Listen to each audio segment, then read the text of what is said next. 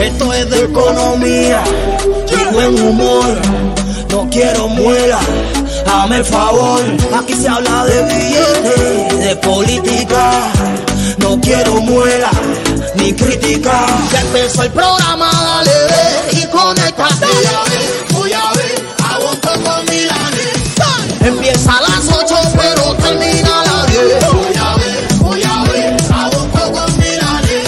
Pa' tu negocio es lo que está buscando usted. Voy a ver, voy a ver, aguanto con Milanes.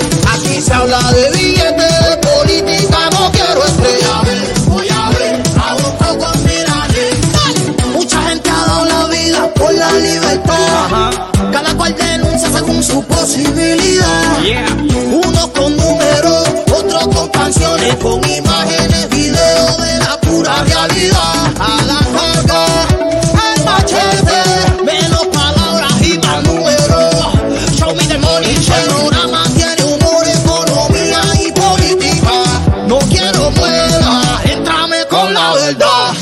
empezó el programa, dale ve y conéctate. Voy a ver, aguantando Milanes. Empieza a las 8, pero termina a las 10. Voy a ver, voy a ver, aguantando Milanes. Un socio pa' tu negocio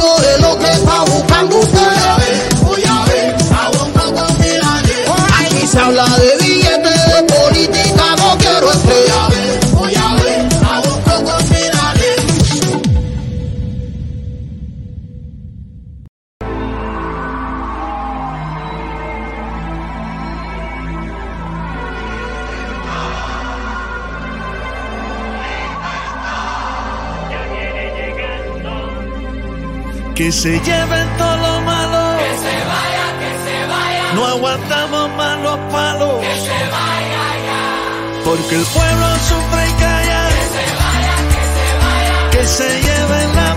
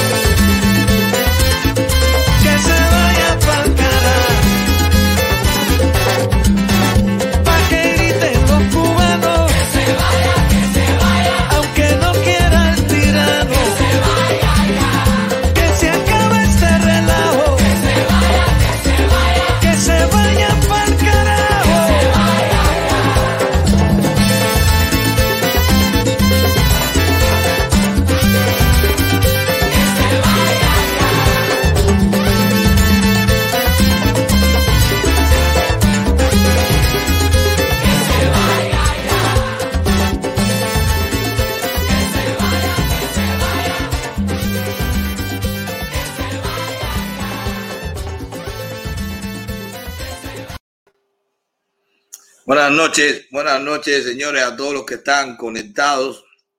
Muchas gracias, están desde tempranito, muchísima gente eh, escribiendo, mandando saludos, saludos para todos. Hoy, lamentablemente, Coqui no va a estar con nosotros porque tiene un compromiso. Señores, ya Coqui está cerrando temporadas enteras y está en este momento en, en una velada que se hizo, bueno, celebrando un patrocinador, los buenos resultados del año pasado y ya él, como es lógico, está invitado porque es la imagen de ese patrocinio, pero no solo eso, sino que ya está ahí en punta para que se gane su próximo año. Ah, no, pero lo tenemos aquí, espérate, que está endejado en, en, el, en el carro.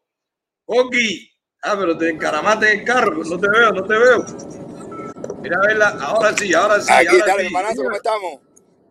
Dale, bien, bien, está llegando entonces a, Fiestón. Aquí está, aquí vamos con la doña.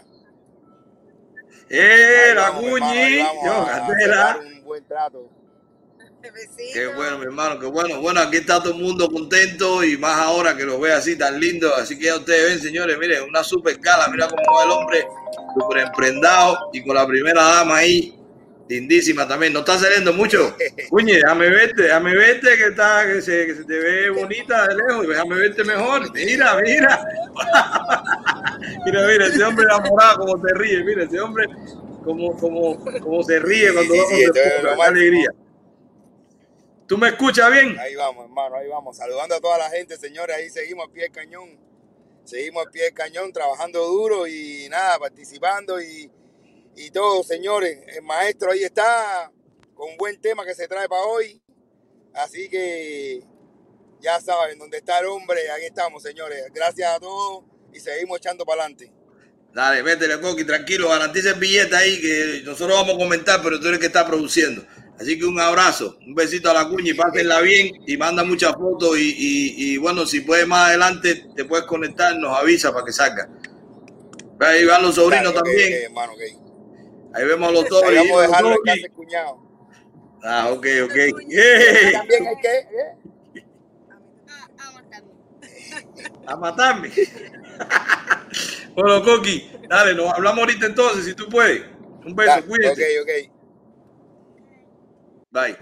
Bueno, señores, ahí vieron, el Coqui está yendo para su velada. Bueno, yo contento con eso, con todos los éxitos, con, bueno, ya ustedes saben la estrella que es él.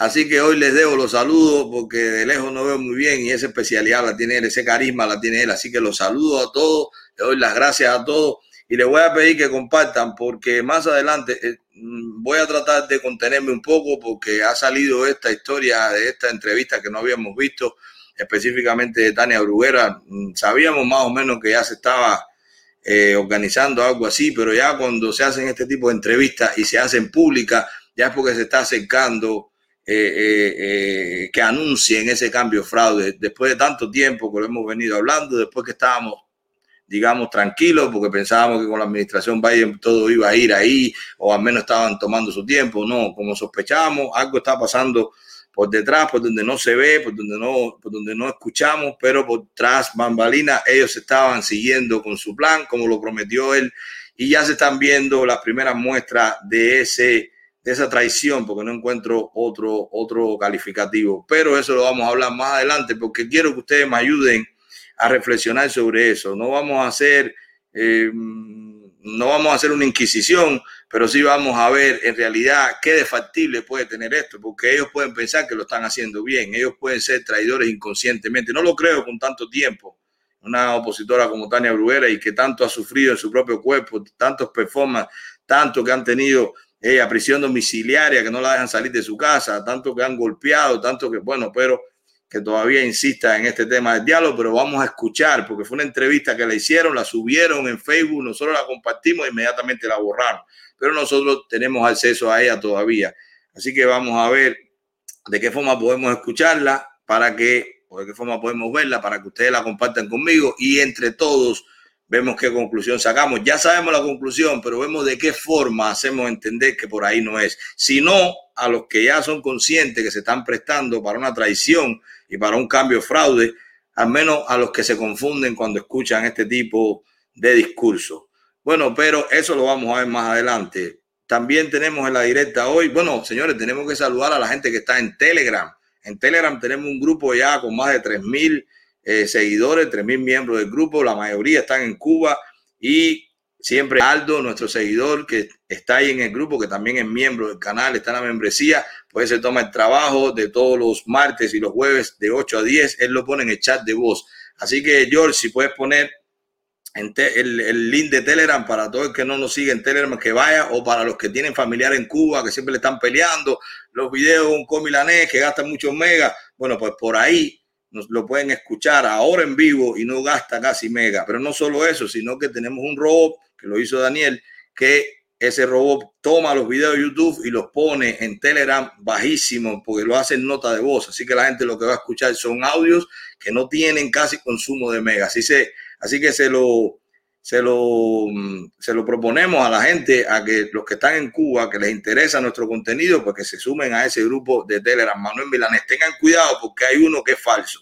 No sé ni quién es, sube todos mis videos, hasta ahora no he hablado mal, pero es falso, no, es, no soy yo, no fui yo quien lo abrí. Así que traten de ir al que George les va a poner el link ahí. Vamos a hablar también de este anuncio que se hizo, que en, la reunión del Consejo de Ministros eh, anunciaron que hay un ordenamiento ahora con las empresas para un perfeccionamiento empresarial de estos términos que ellos hacen. Lo estuvimos viendo en una noticia que publicó, un artículo que publicó Cuba Debate, y vamos a hablar de eso, de lo que ellos con tanto bombo y platillo estaban esperando, que son las pymes que, pueden ser estatales y pueden ser privadas. Vamos a hablar de eso también. Vamos a hablar del caso de Copa, señores, que sigue Copa teniendo la responsabilidad de tener a más de 30 mil cubanos con el pasaje comprado y no le da una solución ni de vuelo ni tampoco de reembolso, porque van a ver ahora que después de tanto pelear para que le reembolsaran, porque decían que no, que esos pasajes de, de línea económica no llevaban reembolso, bueno, pues ahora quieren usar una metodología para reembolsar prácticamente imposible para el cubano, para el que vive en Cuba. Vamos a ver de qué se trata también. Vamos a hablar de esta nueva tarjeta prepago que pusieron eh, en Cuba. FinCime, la CADECA ha puesto unas tarjetas prepago para los cubanoamericanos o para los que llegan al país, que llegan con dólares porque no van a poder usar el dólar dentro de Cuba. Recuerden lo que hemos estado hablando, que ellos van a tratar de hacer ese corralito de que no se pueda usar la divisa porque ellos quieren la divisa en su banco y darte a ti la chapita o el MLC con la tarjeta. Así que ya se inventaron también una tarjetita para que tú la compres, pero vamos a ver cuáles son las condiciones y qué consecuencias trae esta medida también, porque es que ellos apagan el fuego con gasolina.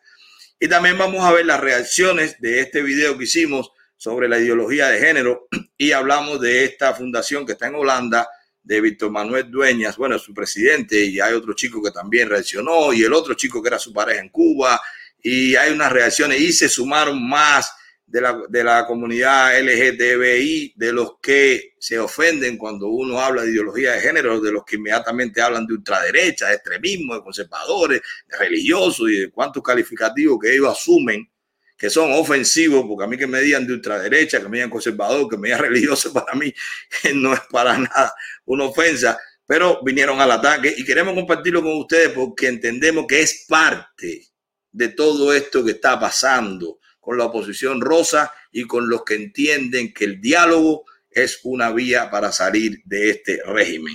Así que vamos a, vamos a ir a un comercial y vamos a regresar con este anuncio de las pymes. Hello amigos míos, yo soy Bonco Quiñongo y estoy aquí en Fernández Pay porque tengo una propuesta para usted. ¿No tiene nada que regalar el Día de los Padres? Pues tranquilo, venga por aquí por Fernández Bike y a partir de ahora anótese en una rifa para que se gane el día 19 una bicicleta en la campaña que está haciendo Vicente que se llama Like a Father, Like a Son. Una bicicleta para ti igualita que la de tu hijo. ¿Cómo te la puedes ganar? Solamente esto es facilito, facilito. Llégate aquí a la tienda, inscríbete en esta tienda en un sorteo que vamos a hacer para dar el resultado el día 19. Solamente tienes que pasar por esta tienda que está aquí en el 560 West 29 Street, aquí en el corazón de Jalía, donde monta bicicleta la gente mía. El Día de los Padres. Usted va a amanecer con una bicicleta para ti y otra para tu hijo. Va a venir la radio, va a haber música, comida, bebida, todo lo que tú quieras, porque vamos a estar ya celebrando el Día de los Padres. Y tú puedes ser el ganador. Solamente tienes que venir por aquí, inscríbete, dale en Fernández Bike, cuestión de bicicleta, es lo mejor que hay. ¿Quién es el que hace mejores regalos por el Día de los Padres? ¿Para dónde va la gente? Para dónde está Vicente. La gana de la bicicleta, la que fade, la que son. Dale.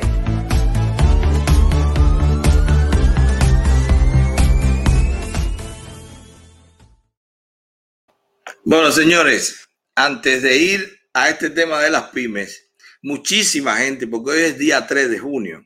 O sea, miren, miren, miren. Y no voy a profundizar mucho sobre eso. Porque Te quedan pocas horas libertad, Manolo. Sí, pero, pero mira, pero antes de ir a relajo, antes de ir a, a, a lo simpático, vamos a lo serio. Hoy, 3 de junio, cumple, cumple Raúl Castro 90 años, ese asesino que se va a morir de viejo en su cama. ¿Verdad? No va a pagar en vida. Está pagando en vida, porque ese hombre no puede tener vida de tanto miedo, que no puede comer, que no puede salir, que tiene que estar vigilado con un helicóptero de cuatro barcos, que 500 guardaespaldas. Pero, pero va a morir de viejo. Va a morir en su cama, después de tantos crímenes. Y nadie ha hablado de eso. Nadie está pendiente de que hoy era el cumpleaños, nadie repudió eso. Fíjense a qué punto distrae todas estas noticias fantasmas de que supuestamente mañana se va a acabar el régimen, o sea, mañana se va a acabar, se va a organizar todo.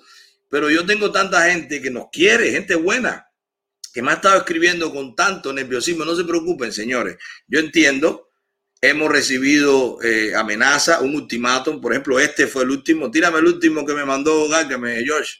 La averiguación hasta poderle notificar una acusación firme. Pero empieza lo de nuevo, porque no, a mí me gusta cuando dice Manuel Milanés. Ponlo de nuevo.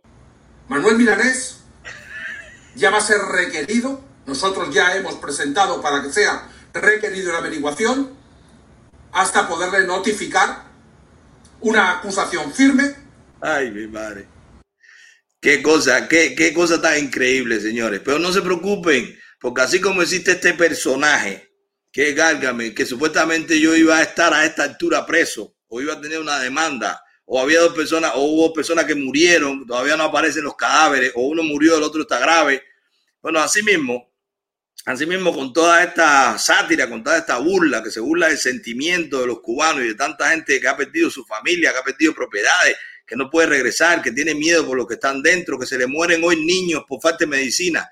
Y este tonto sale en las redes y no solo es de tonto, sino tantos tontos que hoy están durmiendo pensando que mañana van a amanecer libres. Es una cosa que da vergüenza a nosotros como comunidad. serio, estamos haciendo el papelazo tan grande frente a los colombianos, los venezolanos, que, tal, que, que Miami Herald publique un artículo por un economista que le está explicando económicamente que aunque vaya a la bancarrota, pero deja, deja el espacio a que se crea que lo que este loco está diciendo es posible, que sea él el que está provocando la falta de liquidez del régimen, que no sea la mala actuación del régimen, que no sea lo cansado que están todos los países de que Cuba no pague, que no sean las medidas del presidente Trump, no, no, no, no, que no sea que nosotros dejamos de mandar remesas, no, no, es él el que lo ha hecho y los tontos que creen que es así.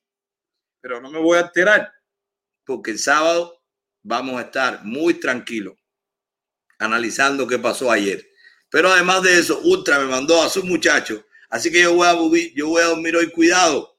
Yo tengo ahí mi equipo SWAT que va a estar vigilando toda mi casa. Aquí no va a venir nadie hoy por la noche. No han venido. Pero si vienen, se van a topar con esta gente que están entrenados, que son del equipo de Ultra. Gracias a Ultra, mi hermano, por mandarme a tu gente. Y gracias a los muchachos también por estar dispuestos a dar la vida por mi seguridad ante tan inminente peligro. Bueno, después de esta burla de nosotros mismos, porque en serio, esto no es otra cosa que nosotros mismos riéndonos de nosotros mismos, pues vamos a hablar de algo un poquito más serio. Resulta que en Cuba Debate han sacado, este video lo vamos a hacer pensando en este artículo que ha sacado Cuba Debate sobre este ordenamiento que han hecho, pero que le faltaban unas medidas a nivel empresarial que para ellos iba a ser la solución que faltaba. Entonces, estas medidas que iban a ser las que con esto se cerraba el ciclo y con esto se iba a, dinamizar la economía y todo iba a ir bien. Muchas gracias, eh, Luis Leiva. Ayúdame a conseguirlo. Ayúdame, tú te imaginas que, podamos hablar con Agustín yo conseguí el teléfono de, de Márquez y no, no pude, no pude, no, no, no pude, no pude conseguirlo. Le escribí varias veces, pero no nos pusimos de acuerdo. Ojalá pudiera hablar de Agustín Laje sobre esto, una eminencia en, en la ideología, o sea, explicando por qué sí hay una ideología de género y por qué sí es una agenda de la izquierda, incluso con su libro, el libro negro de la nueva izquierda latinoamericana, que se lo, se lo aconsejo que lo lean. Bueno, sigamos con, esta, con este, este artículo que escribió Cuba Debate. Si me lo puedes poner, George, el artículo de Cuba Debate. Bueno, ahí dice, aprueba Consejo de Ministros perfeccionamiento de actores de la economía cubana. Bueno, con este título eh, eh, así que uno dice, llegó la solución, el perfeccionamiento. Esta gente hasta, hasta reciclan los términos. Bueno, con esto ellos acaban de anunciar dentro de otras cosas que ya se sabían, que por fin el puro político, por fin el, el, el buró político del Partido Comunista de Cuba, que era quien estaba revisando esta propuesta, porque nada se mueve en Cuba si el partido no lo revisa y no lo aprueba.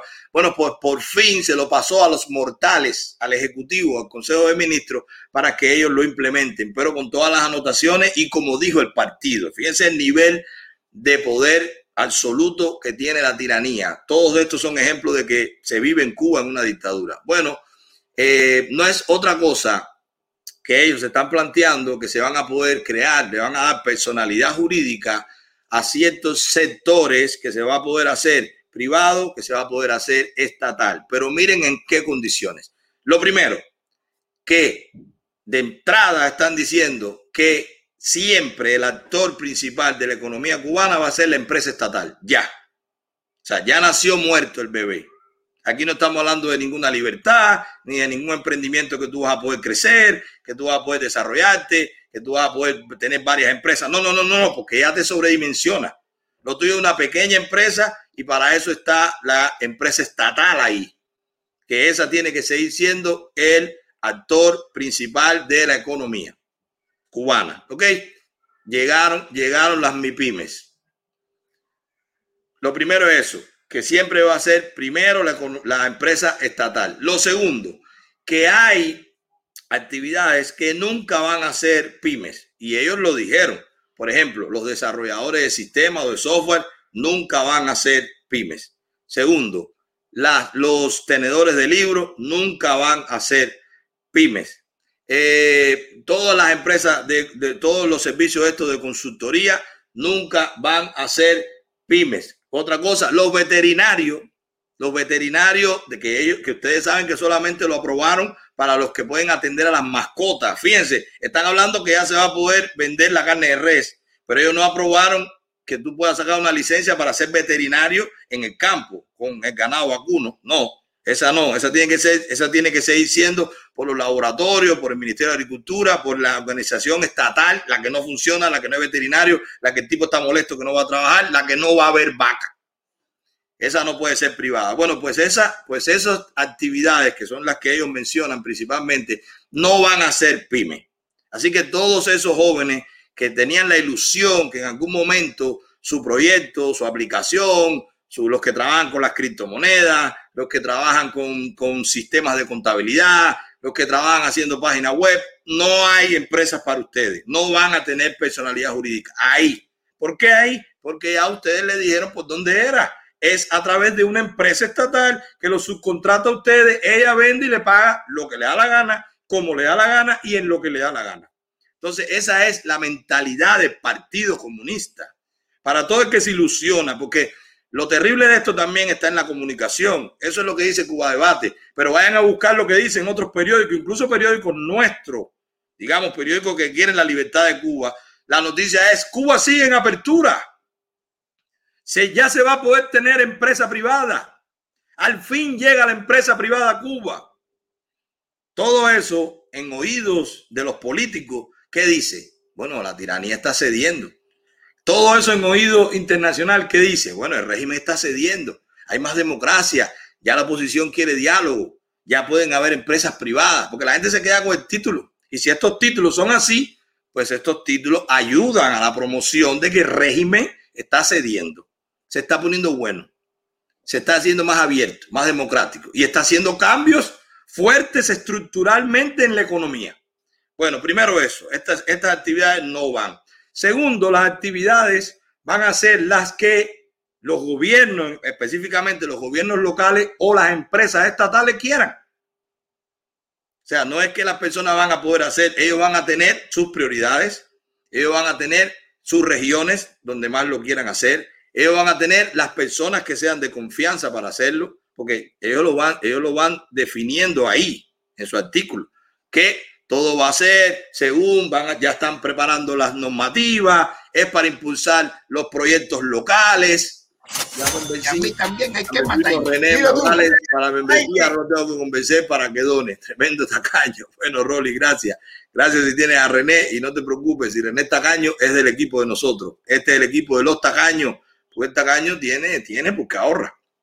Bueno, así va a ser. estamos hablando de que van a tratar de potenciar con estas pymes, con estas pequeñas y medianas empresas, que pueden ser estatales y pueden ser privadas, pero van a tratar de potenciar los proyectos de desarrollo local. ¿Qué cosa es un proyecto de desarrollo local? Bueno, tú vas a poder coger una esquina, tú vas a poder coger una zapatería, lo que entienda el municipio que hace falta que alguien lo coja porque ya el régimen no puede, como no puede hace 62 años, pero tomó 62 años cuando ya está en la absoluta ruina para decir, bueno, pues que lo haga otro. Porque eso no tiene que ocuparse el Estado. 62 años para entender eso. Ellos primero se lo robaron a los bodegueros, se lo robaron a los barberos, se lo robaron a los tenderos, se lo robaron a los tintoreros, se lo robaron a los dueños de los cines, a las cafeterías. Ellos se lo robaron, no le pagaron nada. Y ahora lo van a ceder para un proyecto de desarrollo local que va a venir un emprendedor que va a ser de confianza, que va a demostrar que puede, y que localmente se va a analizar la propuesta y solamente a nivel de gobernador provincial es que va a decir sí o no. Estas son las medidas que ellos dicen que va a funcionar. Pero ¿qué pasa con eso? ¿Cuáles son las consecuencias? ¿Cuáles son las consecuencias? Primero, ¿a quiénes ustedes creen que le van a aprobar esos proyectos, esas pymes? Primero eso. Van a ser a personas confiables para ellos es más, yo me atrevo a decir que son personas que ya tienen sus proyectos preparados y solo estaban esperando a que eso bajara del buró político. Pero le dijeron hace rato, hazte tu proyecto para que tenga tu MIPYME. Eso es lo primero. Van a ser los elegidos. Lo segundo, si todo va a ser a través de una empresa o con una empresa o cuando una empresa o con lo que una empresa estatal quiera, ¿qué viene ahí? Viene la corrupción. ¿Por qué viene la corrupción? Corrupción en dos sentidos. Primero, el que tiene el dinero, por lo general en Cuba, el que tiene el dinero no es el más confiable para el régimen. Porque ha tenido que mantenerse, porque tiene que inventar, porque tiene como buscársela. Tiene que buscar entonces. Tiene que matar. Tiene que matar. Gracias por tu aporte. Gracias por tu apoyo. Tiene que buscarse entonces a uno que sea confiable para que le aparezca, para que diga que él sí puede presentarse, para que diga que el dinero es de lo que es conjunto de ellos. Ahí viene la corrupción. Porque tienes que buscarte un prestanombre. Tienes que buscarte una persona que el régimen la vea bien para que tu proyecto se presente. Por ahí viene la corrupción. Pero después, ¿por qué viene la corrupción? Si lo vas a tener que hacer con una empresa estatal o con un organismo estatal, ¿ustedes no creen que ahí se va a pagar para que se apruebe?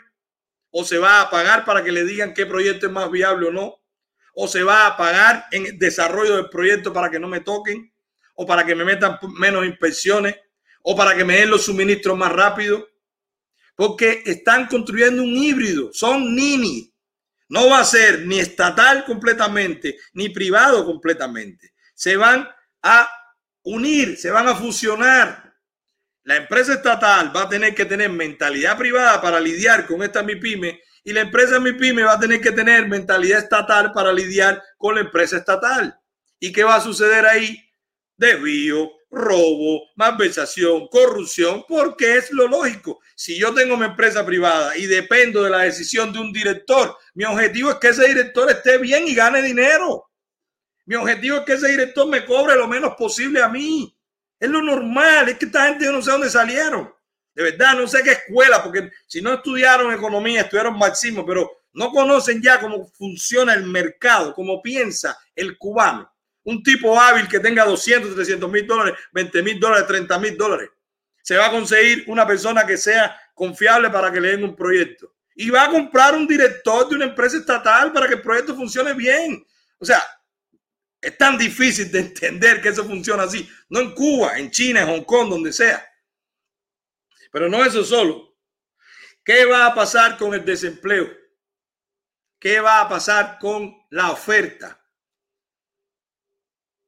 Bueno, acaban de crear a un, traspatio de la empresa estatal. Porque recuerden que ahora con estas MIPIMES, ellos van a decir a cada municipio, arréglate con la empresa que no funcione. Si no funciona, ciérrala, porque ya hay mi pyme. O conviértela en mi pyme y darle una administración a alguien. Ellos se están quitando el problema de arriba sin darle la solución para que quien asuma el problema pueda funcionar. La gente tiene tanta ansia, sí, los mismos que le caen atrás Ignacio, los mismos que estuvieron con Cubitech, Life, no sé qué, todos esos inventos, los mismos que estuvieron con Toros, este, todos estos inventos de Cristo, los mismos que estuvieron con todos inventos, todos esos mismos que quieren ser empresarios y que es lógico, normal, legal que sean empresarios, pues eso van a estar ahora contentísimos para hacer su proyecto local y van a creer que son dueños porque tienen una MIPYME. Pero ¿y qué condiciones cambiaron en el mercado? Cuando todas esas empresas estatales que hoy no funcionan, cuando las cafeterías, los restaurantes, las zapaterías, donde se arreglan los consolidados, donde arreglan los radios, donde todo eso lo cierren porque no son rentables, ¿qué ustedes piensan? ¿Que el privado va a asumir toda esa mano de obra? El privado no infla nómina. El privado cuenta sus pesitos y no le van a poder decir tiene que tener como mínimo tanto empleados o se lo van a poder decir y lo que están es trasladando el problema privado. Miren cuánto bache tiene. Miren cómo ha acabado de nacer el proyecto. Ya está muerto. Nació muerto. O sea, no nació y se murió. Es que nació muerto porque lo matan en el buró político. Si alguien tenía alguna visión de que esto fuera una herramienta, cuando pasó por el filtro de esos dinosaurios, lo matan. Vamos a seguir. Más desempleo porque el sector privado que nazca no va a asumir, no va a absorber todos los empleados que se van a quedar sin trabajo cuando cierren las empresas estatales que no son rentables, que para mí son más del 80% de las empresas estatales. No son rentables. Es lo que se ve. Es que en Cuba no hay datos. Los datos son inflados la oficina estadística. Pero vamos a decirlo especulando. La gran mayoría, más de la mitad, no son rentables. ¿Y qué va a pasar con esos empleados? Ellos están asumiendo que una empresa nueva, privada, aunque sea pequeña, va a asumir todo eso. Cientos de empresas privadas van a asumir esa gente. No, no va a ser así. La gente va a empezar trabajando ellos mismos y con uno o con dos. Donde habían 20 trabajando en una empresa estatal, en la privada van a ser 4 o 5. Porque es lo normal, porque la gente saca cuenta y quiere ganar dinero, no regalárselo. Eso es lo primero. Cuando no haya empleo, ¿qué va a pasar?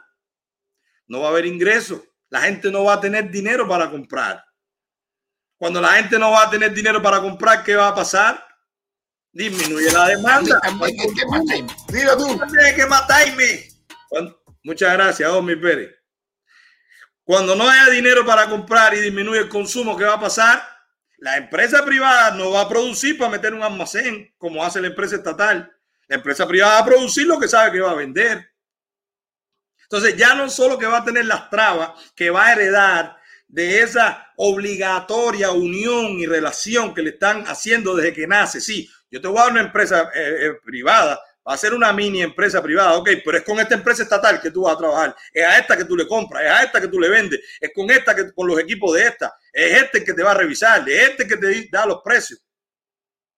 Entonces ya inmediatamente lo que no funcionó en 60 años se le está traspolando a lo que acaba de nacer. ¿Tiene alguna posibilidad de éxito esto? ¿Va a haber problemas de desempleo? ¿Va a haber menos dinero para comprar? La productividad va a bajar porque la gente no va a producir para no saber a quién venderle. Y lo que produzca menos, mira tú, que va a ser, muchas gracias Dani Morales, Daniel Morales, muchas gracias por tu apoyo. Como va a haber más demanda que oferta, como, la, como la, ellos van a restringir las producciones, como la, lo, mucha gente no va a poder comprar, pues ¿qué va a pasar con los precios? Van a subir, porque va a haber menos producción, va a haber escasez. Tú vas a salir a buscar las cosas y no están, porque no se lo van a poder robar de un almacén. El privado no se va a dejar robar. El privado no va a tener sobreproducción, como dije ahorita. El privado va a producir lo justo y le va a poner el precio que él gane dinero. Si no, no produce, porque si no, quiebra. Va a haber mucha gente fantasiosa que van a abrir 100, 200 mi pyme y dentro de tres años no queda ninguna. Porque eso es lo normal en el capitalismo. El 70, el 80% de las empresas nuevas fracasan y cierran en el primer año. En cualquier país. Imagínense en Cuba sin abastecimiento, sin mercado, sin, sin, sin organización, sin recursos para la gente, sin internet para comunicarse, sin transporte para transportar las cosas, sin un sistema financiero de crédito que pueda dar que una tarjeta de crédito que te pago, que, que, te doy un crédito en banco para que tú empieces, sin nada de eso, a pecho, primitivo. Pues eso es lo que va a pasar. Esas son las consecuencias. Pero ¿qué va a pasar cuando la empresa estatal sea la que le diga a esa mini empresa privada, yo tienes primero la materia prima que tengo es esta, si no importa a través de otra empresa estatal que te va a decir la que tengo es esta.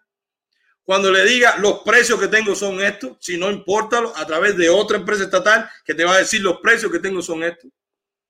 Te va a decir, te la puedo entregar en esta cantidad porque es la que resolví, porque no hay MLC, porque no tengo CL, o si no, importalo con otra que te va a decir, nada más te puedo traer esto, porque no puedo pagar el flete, porque no puede venir en un contenedor, porque no tengo carga agrupada de ese país, con todo lo que funciona en el sistema empresarial estatal cubano.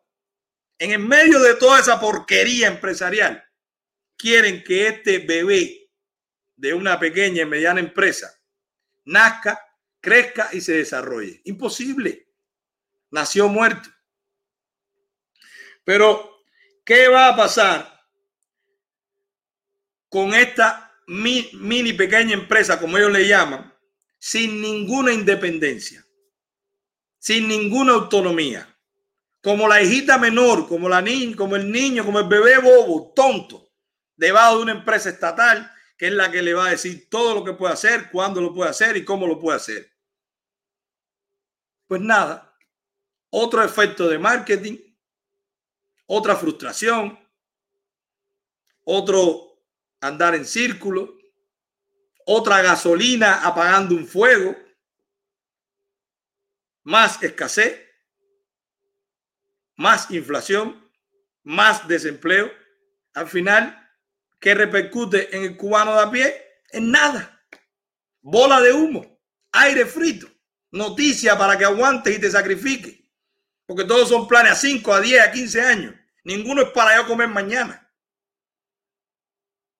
Así que Canelo y Marrero y Egil, porque a Murillo le dieron baja técnica. Esta tampoco funciona. Sabemos que los videos llegan a Cuba, que la gente los escucha, que la gente los analiza y nosotros lejos de usar un lenguaje técnico como ustedes tratan en la mesa redonda, se lo damos al cubano como piensa el cubano y como analiza el cubano. Porque la prioridad de ustedes debiera ser. Mira tú. que matarme. Muchas gracias, la, la 2107, de los primeros suscriptores del canal. Muchas gracias. Porque la consecuencia no va a ser para nada lo que les está pidiendo el cubano, lo que les está pidiendo el pueblo de Cuba, los comunistas que creen ustedes, lo que les está pidiendo es un cambio, una medida que se refleje en la mesa, pero no en 10 años, en un mes, en dos meses. Y esta fórmula mágica del AMIPYME no va a ser esa. Vamos a un comercial y vamos a, a seguir, señores, con el otro contenido que tenemos detrás. Hello, es el momento de vender tu casa. Más de 180 compradores calificados entre Miami-Dade y Broward buscando una propiedad como la tuya que están listos para obtener su casa. Contáctame para tener un estimado gratis del valor de tu propiedad y así venderla rápido. Bueno, en el medio de todo esto, en el desespero que ellos tienen por tener dólares, ya vieron lo que pasó, que hicieron la resolución de que ningún actor económico dentro de Cuba, que no sean las tiendas, van a poder hacer transacciones en MLC, todo va a ser en peso cubano que las empresas cubanas no van a tener, las empresas estatales no van a tener cuenta en MLC. Recuerdan que lo hablamos, que la empresa privada o el negocio privado va a tener cuenta en MLC, pero para disponer de ese MLC va a tener que primero comprarlo, cambiarlo, porque sus operaciones son en peso cubano, para cambiarlo en MLC y después pedir este famoso CL, que es cuenta de liquidez o carta de liquidez, para que el Banco Central te apruebe según su disponibilidad que tú puedas usar esa divisa para importar algo, para salir a viajar, para lo que sea. Bueno, pues así mismo la empresa estatal no va a tener cuenta en MLC, pero va a poder comprar el MLC solicitando este CL al Banco Central. El Banco Central le va a poder dar la disponibilidad según lo que tenga. Ok, fíjense, el Banco Central es el que maneja la divisa en Cuba. ¿Ok? Según su disponibilidad, le va a decir a esta empresa estatal, ok, puedes importar tal suministro o no, no hay ahora divisa, quédate sin MLC y quédate sin producir y cierra la fábrica si quiere, pero ahora no hay divisa porque hay otras prioridades o porque no hay divisa. Bueno, ¿qué le quedaba fuera? La remesa ya lo tiene directo. La gente, vimos que cerraron la venta de la divisa para los que salían de Cuba en las cadecas de los aeropuertos. Así que la gente asume que el que entre y cambia, porque no va a poder hacer nada con dólares adentro. Y yo estoy seguro que se va a criminalizar en algún momento. Veremos gente que lo van a meter preso por comprar y vender dólares en la calle. En algún momento eso va a pasar si no está pasando ya. Bueno, pues ya lo dijeron bien claro, Cadeca, que como no hay venta para afuera, cuando tú salgas, no te van a devolver la divisa entregando tú el MLC que compraste, pues ni el CUP que compraste, pues ya tú estás a riesgo que lo que cambiaste, gástalo, porque no vas a tener quien te lo devuelva. Pero ahora se acaban de inventar unas tarjetas prepagadas para los que van con efectivo en dólares, específicamente los cubano americanos. Pero fíjense cómo ellos adornan que era un problema que los cubanos americanos llegaban a Cuba, llegaban con unas tarjetas y que por el embargo ellos le llaman bloqueo. Por el embargo, esas tarjetas no funcionaban en los post cubanos. Entonces, pobrecitos los cubanos americanos. Como sus tarjetas no funcionaban en el embargo, vengan con dólares. Tráiganme los dólares que yo te voy a vender una tarjetita prepagada de diferentes montos. Ahí están. Ponte la tarjeta, George. Te voy a vender una tarjetita prepagada. Hazle un zoom. No abuse de mi espejuelo. una tarjeta prepagada que tú vas a poder comprar mil, eh, quinientos, doscientos, bueno, ahí dice mil, quinientos o doscientos USD. Pero lean las letras chiquitas, lean las letras pequeñas. Miren cómo dice, primero que el banco no se responsabiliza si se te pierde la tarjeta. Fíjate que a uno se le pierde una tarjeta prepagada, uno puede llamar decir, mira, cancélame esa tarjeta, que no gaste más y mándame una copia porque mi dinero está ahí, yo te lo pagué. No, el banco no se responsabiliza. En el mundo entero tú puedes, tú puedes reclamar cuando una tarjeta se te pierde. Bloqueame la tarjeta. No, pero ya gastaron 100 pesos. Ok, lo que quede, bloqueamelo y después investigamos porque se me perdió yo me demoré en llamar. Pero no, no, no, no. Si se te perdió, se te perdió. El retiro en efectivo es en CUP. O sea, tú solamente vas a sacar pesos cubanos de esa tarjeta. ¿Ok? Pero después dice que la tarjeta va a tener reflejado da la fecha de expiración, o sea, tiene una fecha de vencimiento. Yo te voy a vender una tarjeta, pero gástala. No te la lleve de ahorro y nada de eso. Pero y, y aquí viene hierro. Aquí viene la puñalada. El banco no está obligado a devolver el importe no utilizado. Esta gente hace una declaración de robo. O sea, ellos acaban de firmar Ellos acaban de firmar una confesión de que son unos ladrones. Solamente con esas tres, con esas tres condiciones. Primero, no soy responsable si se te pierde. Segundo, tiene una fecha de vencimiento, así que si no lo gasta en ese tiempo, billete, billete. Bueno, billete, como dice George, eso es lo que quiere el régimen. Billete. Ah, bueno, mira, fue que llegó Germán Pérez. Germán Pérez, muchas gracias por hacerte miembro del canal. Lo que te ofrecemos es esto, estos mismos análisis, pero lo hacemos en privado y con empresas de la bolsa, con la criptomoneda, negocios que llegan nuevos y además que la membresía es más que eso, es una cofradía, ya somos casi 500 y la gente se lleva súper bien. Bueno, con esos tres puntos, vamos a poner cuatro porque vamos a poner de peso cubano. Yo te vendo una tarjeta en dólares, pero tú solamente puedes sacar peso cubano, pero además tiene una fecha de vencimiento o sea que si no gastas lo que me compraste en esa fecha, ¿por dónde pasa el tren por la línea? Pero además, o sea, pero además, si se te pierde, a mí no me llame. O sea que si te la roban en la calle, la siguen usando porque lo mío es que se gaste lo que ya tú me diste. O sea, yo estoy buscando todas las formas de que lo que me diste es mío. Jorobita, jorobita. Lo que se da no se quita. Eso es lo que dice Luis Alberto, sí, Luis Alberto Rodríguez López Calleja, el dueño de Gaesa, porque Fincime de Gaesa, Cadeque de Gaesa. Y a ese es que tú le vas a dar el dinero cubano-americano, para que no venga diciendo que lo tuyo es para la familia. No, usted le está dando el dinero al régimen. Cuando los que compren esa tarjetita, que se lo van a comer por los pies, porque ni se la van a devolver en, en dólares, ni si se vence perdiste el dinero, solamente puedes comprar en CUC y tiene una fecha de vencimiento, pues usted le dio el dinero directamente a los que están reprimiendo a el cubano. Y usted aceptó esas condiciones.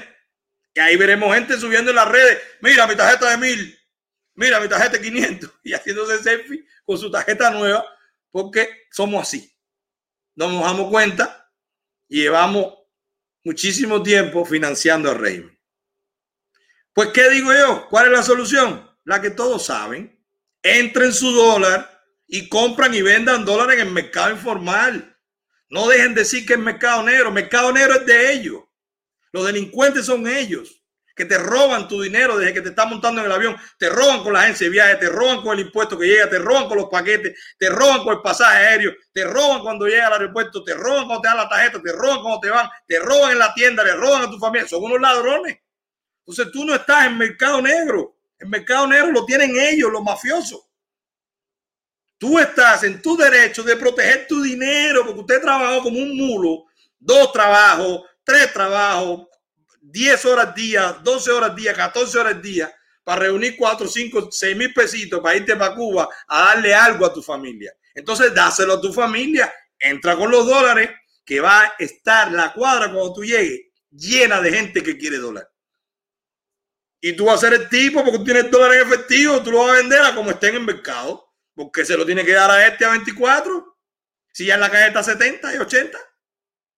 Tontos no somos. Es más, tú puedes ser hasta comunista. Es más, yo te puedo caer mal. No me hagas caso porque te caiga bien, pero no seas tonto. Entra el dólar y trabaja con el dólar adentro, que eso es lo que va a hacer la gente. Cuando se abren los vuelos, entra con tu dólar, no se lo dé al régimen. Así que esto es lo que si tú cierras esto con las MIPIMES, ¿qué va a pasar cuando la gente entre con el dólar y tanta gente necesite dólar? se va a seguir disparando.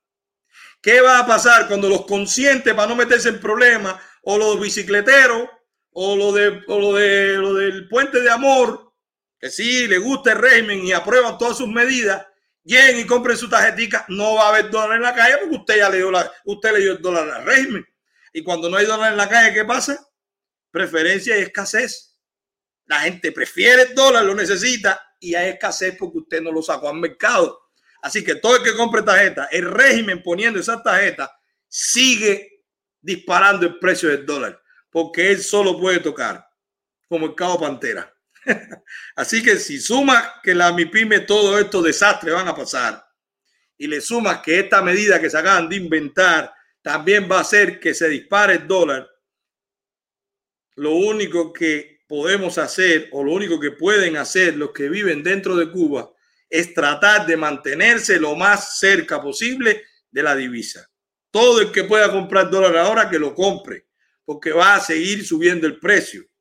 Y usted lo compra ahora a 80, pero dentro de poco va a estar a 100 y usted va a ganar dinero. Lo va cambiando poco a poco lo que necesite en el día. Si no hay muchísima gente que llaman de aquí, oye, ponle tantos dólares que aquí yo cojo más y te lo vuelvo a mandar. Hay muchísimos negocios, pero coja su dólar en la mano no se lo regala al régimen, no se lo den tarjetica, no lo meta en MLC, eh, no lo meta en criptomonedas que te la roban. Coja su dólar en la mano, que no se sabe cómo va a terminar aquello. Ese es mi consejo. Vamos a ir a otro comercial. No, largo plazo. no tenemos tiempo para el largo plazo. no tenemos tiempo para el largo plazo. Vamos a seguir, George. Vamos a seguir, que señores, tenemos en Cuba hay más de 30 mil cubanos que tienen su pasaje comprado por Copa Online y ya no solo que Reimen cierra y abre los vuelos cuando le da la gana y al destino que quiere, porque estos son los que tienen destino Nicaragua, donde no quiere régimen que vaya. No, no solo eso, sino que ya cuando ellos van a protestar a Copa o a protestar, no, exigir su derecho, ya en Copa, en Copa Airline, una compañía del mundo libre, los espera un policía. Vamos a un comercial y vamos a regresar para que ustedes vean esto. Bueno, señores, estoy llegando, estoy llegando a una oficina de seguro en Yamila Reyes. Ok, buenas, ¿cómo están? Hola, muy bien. Vine, bueno, vine, vengo bien recomendado, vengo a ver a, a Yamila Reyes, una compañía de seguro que no tiene nombre, no tiene nombre como esos hinchures que te dicen, porque ellos sí dan la cara. Yamila Reyes, para que no te enredes, Yamila Reyes, ellos se encargan del seguro y yo voy a confiar en ellos. Yo voy a hacer seguro de vida, complementario, seguro de, De salud. de salud con Yamila Reyes. Mírenle ahora mismo. Ella da la cara. Yamila Reyes. No es nombre de compañía ni nombre de seguro ni nada. Directamente es ella que está aquí. Y tú dices, Yamila Reyes, para que con el nombre nadie te enrede. 786 872-1720 para que no invente ni experimente. Facilito. 786-872-1720 para que nadie te lo cuente. Aquí está Yamila Reyes, para que nadie te enrede. Ese es seguro. Ahí está. Bueno, señores, eh, yo no sé si ustedes se han dado cuenta que a mí en lo personal, por mi, por mi formación, digamos, como empresario, bueno, estudié economía, pero como empresario, como hombre de negocio, inquieto, me gusta meterme en varios negocios, cada vez me meto en menos, pero evito las iniciativas que son enfrentando directamente o repudiando a la empresa, a la empresa privada. Evito eso. Pero, lógico que hay un límite que es cuando la empresa privada es cómplice del régimen o cuando la empresa privada es cómplice de cualquier gobierno y comete corrupción contra el consumidor. Bueno, Copa Online, una empresa que con una compañía que yo tengo en República Dominicana, que mi esposa la heredó, pero la tenemos juntos, una agencia de viajes de muchísimos años, de 40 años. Hemos hecho muchísimo negocio con Copa Online en República Dominicana, que conocemos que es una empresa seria, una empresa respetable, que tiene código, que, tiene su ética empresarial, que son muy profesionales los que trabajan en ella. Pero en Cuba, sabiendo, reconocemos que hay un problema de régimen, reconocemos que hay una pandemia, reconocemos que el régimen les quitó el permiso para volar, porque no es que ellos no pueden llegar en un avión a aterrizar. Aquí lo hemos planteado en videos anteriores, es que ECASA, la empresa estatal que regula los vuelos, le quitó el permiso, le paró el permiso a Copa Airlines para viajar a ciertos destinos. No lo deja ir, no lo deja hacer la conexión para que los cubanos lleguen a Nicaragua. ¿Por qué? Ya lo dijimos, porque los que van a Nicaragua compran cosas, llegan a Cuba, la venden y el régimen quiere que tú le compres todos sus trastos y todos sus cacharros en la tienda MLC. Que dicho sea de paso, es un negocio que hicieron con empresas privadas y que lo están pagando a consignación. Tú le dices, yo compro, lo vendo en la empresa privada, lo vendo en la, en la tienda y yo cada cierto tiempo cuando se vende, tú me pagas. Esos son los negocios que tiene el régimen. Ni así están abastecidos, ni así tienen las marcas buenas, ni así tienen buen precio. Porque el régimen, tú puedes ser un empresario serio y traérmelo a un buen precio. Primero tú tienes que ganar dinero. Segundo, tú tienes que tener tu margen porque le estás vendiendo a los ladrones más grandes del mundo. Que ningún empresario que hace negocio con Cuba es ajeno a los ladrones con los que está trabajando porque hasta el otro día le pagaban a 720 días, dos años para pagar una factura. Era ese régimen delincuente. Y te chantajeaban, si no me vende, te cierro la empresa y no me ves más el pelo o te voto de aquí.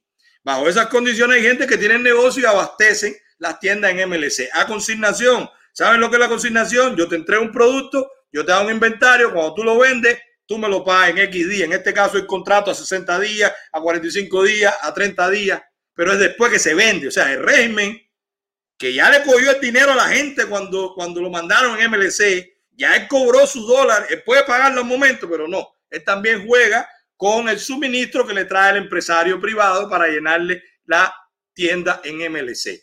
Fin del cuento, no venía con copa, pero se dio la oportunidad y quería transmitirle a ustedes cómo funciona el negocio con la tienda MLC. Ya ellos repartieron el chiringuito, hay diferentes firmas, tú me vienes esta tienda, tú me vienes esta otra tienda, tú me vienes a otra tienda y me manda una persona y todos los meses hace inventario, lo que se vendió, te lo pago en las condiciones que pactamos y te lo pago fuera.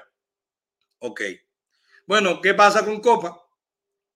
Sabemos que hay un problema de pandemia, sabemos que hay un problema de que Copa no es el responsable o la responsable como compañía de que los vuelos no estén, pero ya han pasado demasiado tiempo, meses. Hay gente que compró en diciembre, hay gente que compró en enero, gente que pagaron 20, 22 mil pesos por un pasaje, que en aquel tiempo eran 400, 500 dólares y hoy son 200, 300 dólares. O sea, ya perdieron casi la mitad del valor cuando tú lo recambias a dólar. Pero Copa, cuando la gente va a su oficina en diferentes eh, provincias que hay, mira cómo te recibe. Ponte el video ahí, George, de cómo recibieron a estos viajeros cuando fueron. A dar una explicación general hace falta que pague. Después, hace falta que pague eso. Bueno, ya. Un teniente coronel. O sea, no estamos, es un teniente coronel. Si tú puedes poner el video, George, y quedarte fijo con la foto del teniente coronel. Un teniente coronel de la policía ya estaban esperando porque ellos tienen grupo y todos esos grupos están penetrados y ahí está el chivo que da pecho. Ya lo estaban esperando en la oficina de Copa.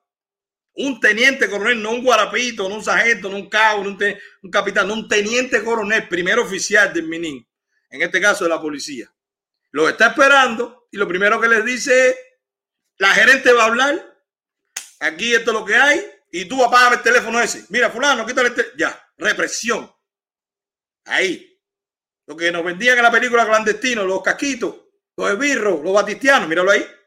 Ese es batistiano, ese es el esbirro.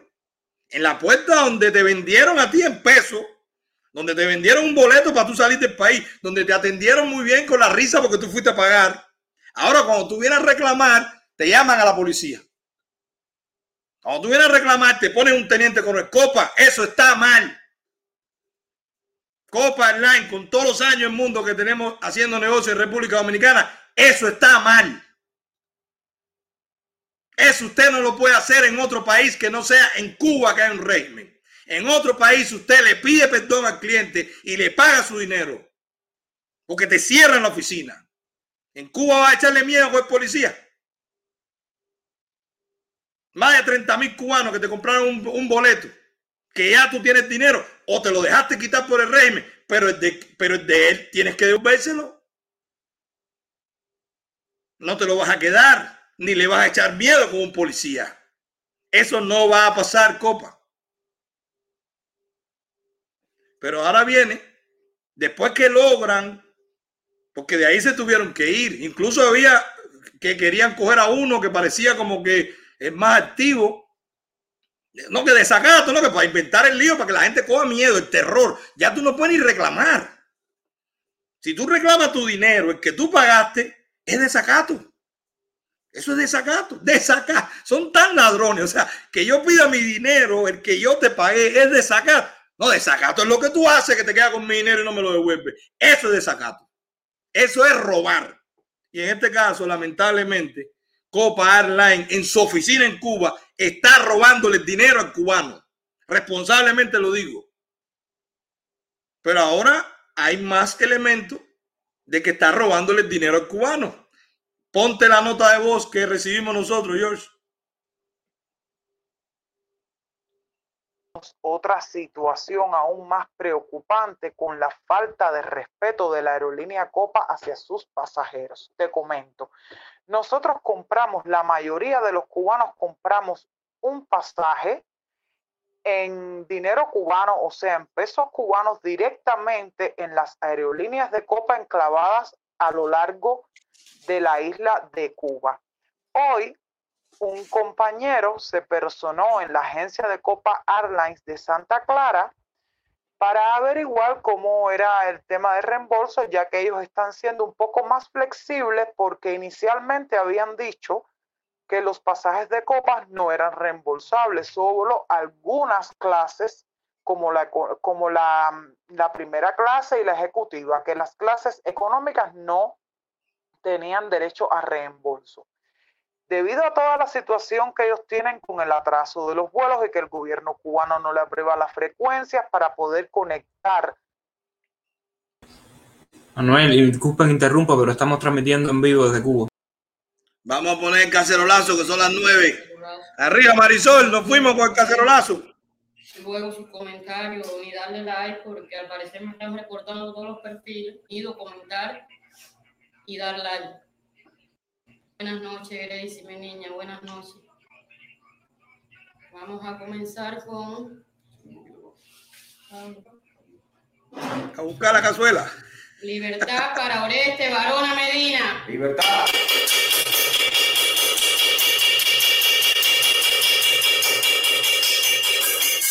Libertad para Fernando Vázquez Guerra. Libertad. Libertad.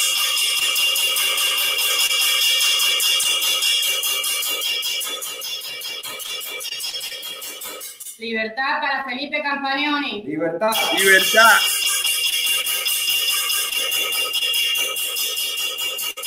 Libertad para Virgilio Montilla. Libertad. Libertad.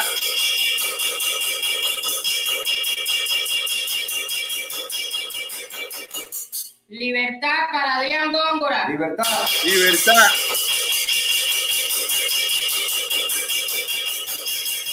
Libertad para Taimir García. Libertad. Libertad. Libertad para Damián Echevarría. Libertad. Libertad. Libertad para Imada Nieto. Libertad. Libertad. Libertad para Didier Almagro. Libertad. Libertad. Libertad para Esteban Rodríguez. Libertad. Libertad para Michael Osorbo. Libertad. Libertad. Libertad para los muchachos secuestrados en Obispo. Libertad. Libertad. Libertad para el movimiento 18 de la mar. Libertad. Libertad. Libertad para Denis Solís. Libertad. Libertad. Libertad para Luis Robles. Libertad. Libertad.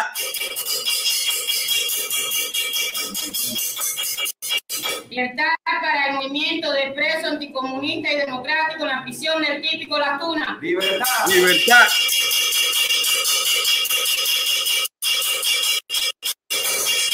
Libertad para los casi 200 presos políticos en la mazmorra carista.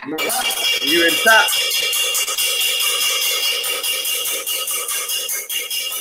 Libertad para los 11 millones de cubanos esclavizados y secuestrados por el régimen castrista hace 62 años. Libertad.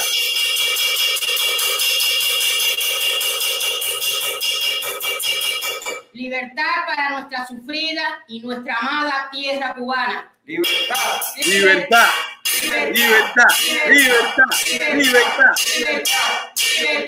Son increíbles, Marisol y José Luis. Increíble. Son increíbles, Marisol y José Luis, desde Camagüey. Ahí, llevan años peleando. No tienen 15 mil seguidores. No lo mencionan en la ONU. No le hacen videollamadas aquí en los canales de aquí, ni Radio Martí, ni son estrellas de cine. Pero están fajados ahí todas las noches, dando cacerolazos, atendiendo a todo el mundo en su pueblo donde ellos viven, llevándole comida a los que están presos. Y se acuerdan de los presos, que incluso muchos no saben ni que ellos están ahí pidiendo por ellos.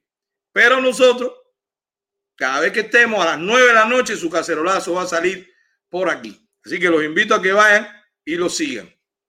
Ponte de nuevo, George, ponte la nota de voz completa, porque se quedó como a la mitad y me gustaría que se, para regresar al hilo. Esto es una nota de voz de lo que quiere hacer Copa con todos esos viajeros cubanos que ya le pagaron a Copa y que ellos tanto han dado problemas para devolverle el dinero. Fíjate, ya algunos de ellos incluso no quieren viajar, pero Copa le está poniendo problemas para devolverle su dinero y se está escudando o se está protegiendo con los esbirros del régimen, poniendo un policía en la puerta, un teniente coronel. Ponte la nota de voz, George. Otra situación aún más preocupante con la falta de respeto de la aerolínea Copa hacia sus pasajeros. Te comento, nosotros compramos, la mayoría de los cubanos compramos un pasaje en dinero cubano, o sea, en pesos cubanos directamente en las aerolíneas de Copa enclavadas a lo largo de la isla de Cuba. Hoy, un compañero se personó en la agencia de Copa Airlines de Santa Clara para averiguar cómo era el tema de reembolso, ya que ellos están siendo un poco más flexibles porque inicialmente habían dicho que los pasajes de copas no eran reembolsables, solo algunas clases como la, como la, la primera clase y la ejecutiva, que las clases económicas no tenían derecho a reembolso. Debido a toda la situación que ellos tienen con el atraso de los vuelos y que el gobierno cubano no le aprueba las frecuencias para poder conectar la línea directa desde Cuba hasta Panamá y de Panamá con Managua, pues debido a esta situación de las restricciones de estos vuelos, ellos han flexibilizado y ahora todas las clases pueden aplicar para un reembolso. Pero he aquí a donde quiero llegar. ¿Cómo sería este reembolso? Sencillamente hay que solicitar el reembolso por la página web de Copa y obligatoriamente le explicaron a este muchacho hoy en la agencia de Copa de Santa Clara que tiene que tener una tarjeta internacional para que el reembolso se le haga a esa cuenta. Cuenta con la cual el más del 90% de los cubanos no tienen acceso a obtener una tarjeta Visa o una Mastercard. ¿De qué forma el, el cubano de a pie que tiene que luchar muy duro su dinero para comprarse un pasaje, para ir a Nicaragua, a poder comprar las necesidades básicas que aquí no las hay. Si pasamos tanto trabajo para poder obtener este dinero, dime de qué forma se cree que sea posible que nosotros obtengamos una tarjeta internacional a la cual se pueda hacer el monto del pasaje a la hora de solicitar el reembolso. Bueno, miren ahí, ese es el ardid que usa Copa Airline. Lamentablemente. Otra empresa extranjera que se aprovecha de la debilidad del cubano que vive en Cuba. Luis Alberto Pérez Cepero, muchas gracias. Gracias por apoyar el canal y por apoyar el cacerolazo. Y otro ejemplo de que el régimen le importa un bledo el cubano. Le importa los dólares que el cubano pueda llevar. Le importa los dólares que el, que el cubano le pueda pedir al que está afuera. Le importa los dólares que el cubano pueda salir a buscar y se lo lleve. Pero no le importa la seguridad, la protección, el derecho, incluso ni como consumidor del cubano. Pero resulta que Copa Online dice yo te puedo devolver el dinero. Voy a hacer una concesión. O sea, no es un problema que yo no te puedo llevar. Muchas gracias, Alien Miguel Lazo, por hacerte miembro del canal. Muchas gracias. Yo voy a hacer una concesión. Yo soy Copa. Tú estás en Cuba y el problema del régimen que no me deja entrar a Cuba a recogerte. Tú me compraste hace seis meses, pero yo no tengo reembolso. Pero voy a hacer una concesión. Voy a ser bueno contigo. Pero primero, hazme un reclamo por la página de internet. Y segundo, yo te pago fuera en una cuenta tuya, a tu nombre, que yo verifique que es tuya, no es que tú le vas a dar dinero a un primo ni un tío. ¿Qué es eso? Bueno, pues lo primero, Copa, que ese robo no lo vas a hacer. ¿Sabes por qué no lo vas a hacer? Porque en tu página tú prometes que a tus clientes usted cuando hay desembolso le va a pagar a los 20 días de la reclamación en el país y en la moneda que te compraron. Póntelo ahí, George. Esa es la página de Copa. Y donde dice condiciones del cliente, ahí dice muy bien que se compró el boleto en una agencia de viaje. O sea, te pone las condiciones para devolvértelo. Pero después te dice que los boletos aéreos solo pueden ser reembolsados en el país que se realizó la compra y el reembolso se otorgará por el mismo medio de pago y en la misma moneda que se realizó la compra. Copa, estás violando tus condiciones. Tú estás violando tus condiciones para con tus clientes. Y el cubano es un humano. Puede ser, eh, puede ser mal informado, puede estar reprimido, puede estar pisoteado por un régimen, puede estar desprotegido, pero es un humano. Y usted es una empresa humana con responsabilidad social. Y tiene su headquarters en Panamá. Y tiene sus edificios. Y tiene su responsabilidad legal. Y es sujeta a demanda. Y esos cubanos le pueden poner su demanda. Y nosotros podemos apoyar a esos cubanos porque tenemos abogados en Panamá. Y sí podemos apoyar una demanda colectiva porque estás violando tu reglamento, el que tú publicas en tu página cuando te compran a ti.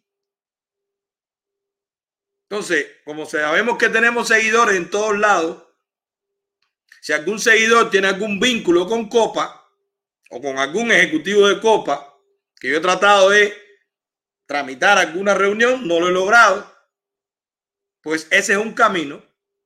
El que conozca a alguien de Copa, un ejecutivo de Copa, compártale el video. Que eviten una demanda y que respeten su propio reglamento. Que respeten, que respeten, que ellos prometen que quien le compra a ellos, después que siga un protocolo, se le va a devolver en caso de reembolso, que ya decidieron que sí, se le va a reembolsar en la oficina donde compró, con el método de pago que compró y en la moneda que compró. Y en este caso lo compraron en una oficina en Cuba, en efectivo y en peso cubano. Devuelva su dinero, copa. No sea cómplice de ese régimen ladrón. Ya te beneficias poniendo un policía cuando te va a reclamar un cliente insatisfecho. Bueno, pues no te beneficies del dinero del cubano. Va a ser muy mal precedente que esto pase en Cuba. Ese régimen está cayendo. Y así como te beneficiaste haciendo ese hop en Panamá, por ese régimen, porque ese hop en Panamá, donde iba era en La Habana. Así como tantos países del área se han beneficiado con el régimen, por eso son cómplices. Porque ese hub de aviones que conecta a toda Latinoamérica, donde tenía que ir era en Cuba, en cualquiera de las provincias por su posición geográfica, por la llave del Golfo. Pero con esa peste que nos ha caído, con ese, con ese cáncer que nos ha caído del régimen, pues los otros, lógico, lo tienen que hacer. ¿Ya te beneficiaste con eso? No te beneficies también robándole al cubano, copa. Eso está mal. Y se contradice con tu política. Se contradice con tu historia. Se contradice con tu ética que yo la conozco y sé que no es así. Así que reaccionen, devuélvanle los dólares que ya el régimen te pagó. Yo te entiendo.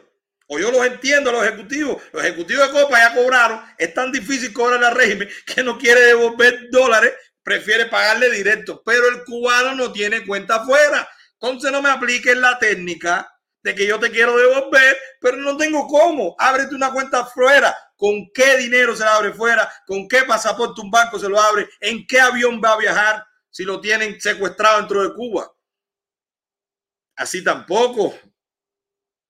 Ya está bien con que nos pisoteen, con que nos abochornen.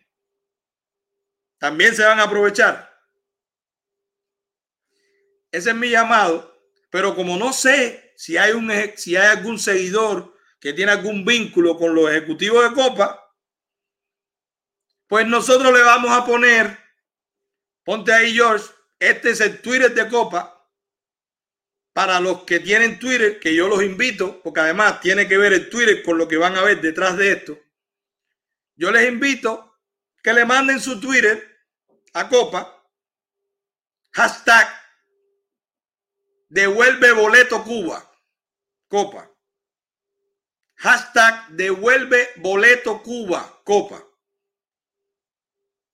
Ahí está. Vamos a escribirle. Ellos lo van a recibir y ellos van a reaccionar.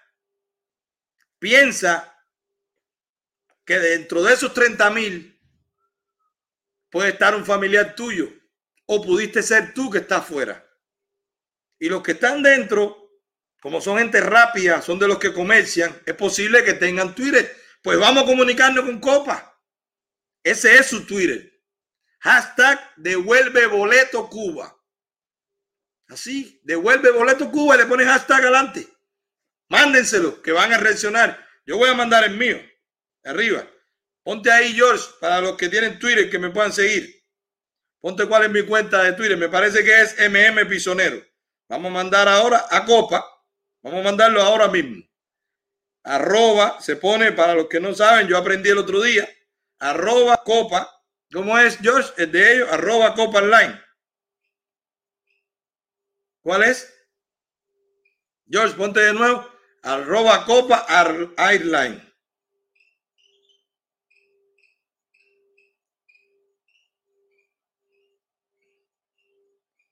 Ese no es. George, ponte de nuevo que no lo veo. Ven, vamos a hacerlo. Copa Airlines. Ok.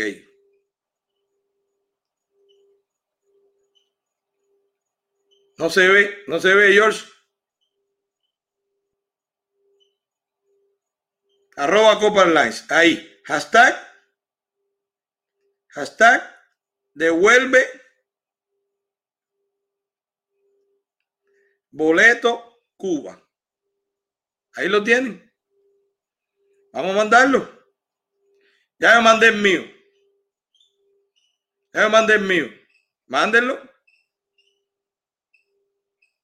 Devuelve boleto Cuba. Ahí está. Se fue. Manden Twitter. A los que tienen Twitter, ayuden al cubano que está adentro a que Copa le devuelva su dinero. Ayúdenlo. Copa va a reaccionar y va a devolver el dinero porque no son ladrones.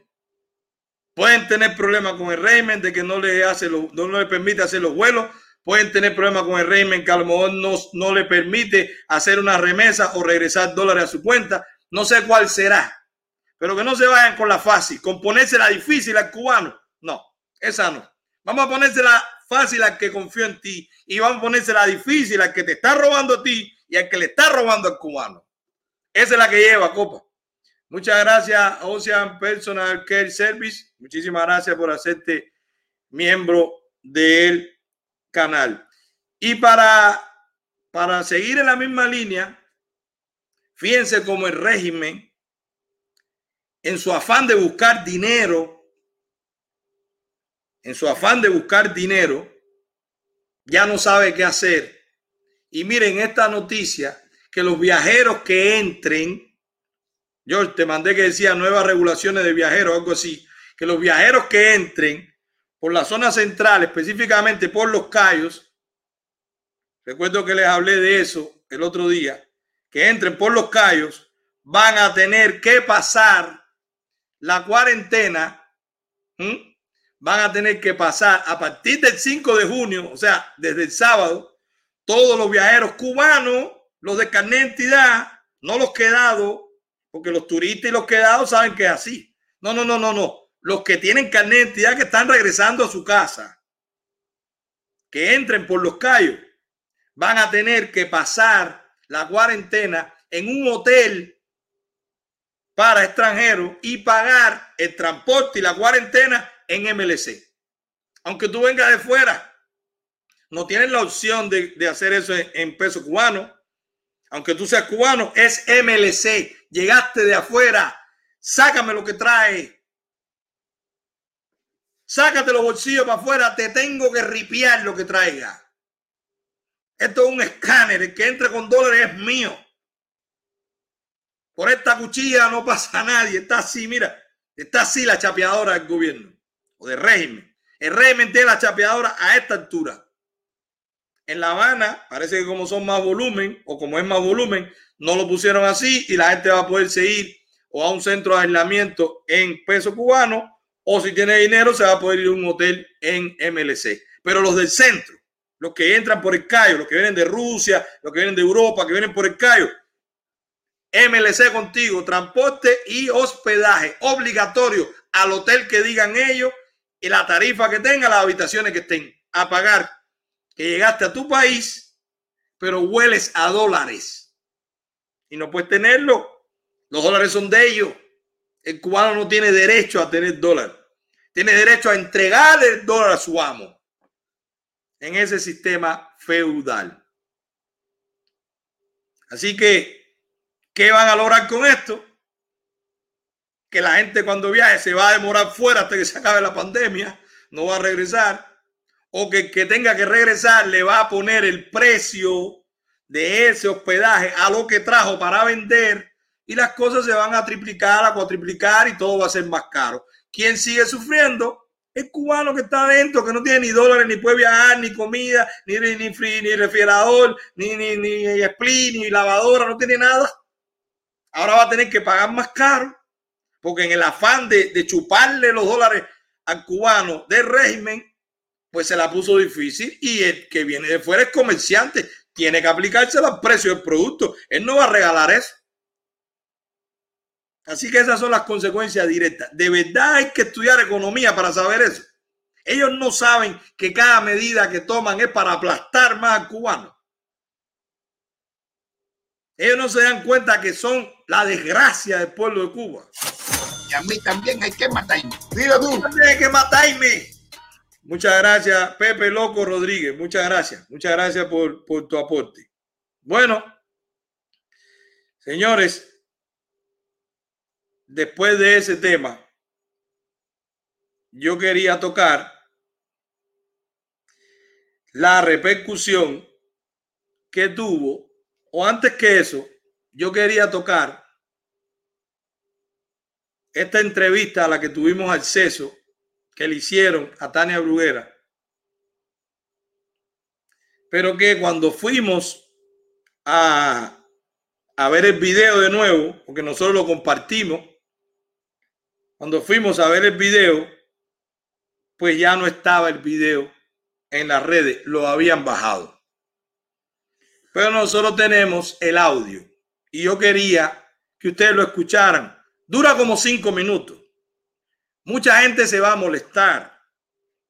Mucha gente se va a indignar, sobre todo por la fuerza que tiene el criterio de una opositora como Tania Bruguera sobre todo por, la, eh, por las relaciones que tiene Tania Bruguera fuera de Cuba, por la, por la artista que es, por todas sus obras, por, por, por la repercusión que ha tenido la obra de ella fuera de Cuba, por lo que le ha pasado, por lo que ha sufrido, por su historia. Pero miren cómo ella piensa. Esto es una entrevista y la pregunta fue, ¿qué le diría ella a Díaz Canel en caso de que ella pueda hablar con él? Díaz Canel, eh, ¿cuál sería tu mensaje? Bueno, muchas gracias por esa pregunta. Eh, señor presidente Díaz Canel, eh, yo quisiera decirle que eh, no tenga miedo al pueblo, el pueblo no es su enemigo. Eh, usted tiene una función histórica muy importante, que es llevar este país a una transición democrática. Estamos con usted para ese proceso. Por favor, háganos parte de ese proceso. Por favor, empiece ese proceso de transición donde no se pierde la justicia Por favor. social y donde todos los ciudadanos tengamos los mismos derechos. Eh, denos, eh, denos derechos políticos, Denos. es decir, estamos eh, pidiendo derechos políticos para entonces tener libertades eh, individuales, libertades de expresión, libertades de asociación, eh, libertades de credo, eh, para poder tener una prensa libre, para poder asociarnos libremente. Eh, no tengan miedo, el gobierno no tiene por qué tenerle miedo a sus El gobierno, Eh, estamos todos construyendo un país que es de todos. todos, Eh, y no vamos a estar de acuerdo en todas las cosas y no hay ningún problema. Lo importante es que nos respetemos. Eh, también le pediría que por favor empezara un proceso de transparencia institucional con respecto al gobierno. Eh, también le pediría que entienda que estar en el poder significa ser eh, eh, una persona y ser una institución que tiene que rendir cuentas. De, de ahí la, deseo de tener más transparencia institucional.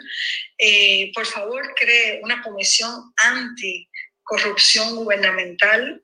Eh, por favor, también convoque usted Díaz Canel, convoque usted al diálogo nacional que tanta falta. Convoque usted. Pero convoque a un diálogo nacional donde estemos todos en igualdad de condiciones. Las personas que les son a ustedes incómodas y las personas que no son a nosotros incómodas.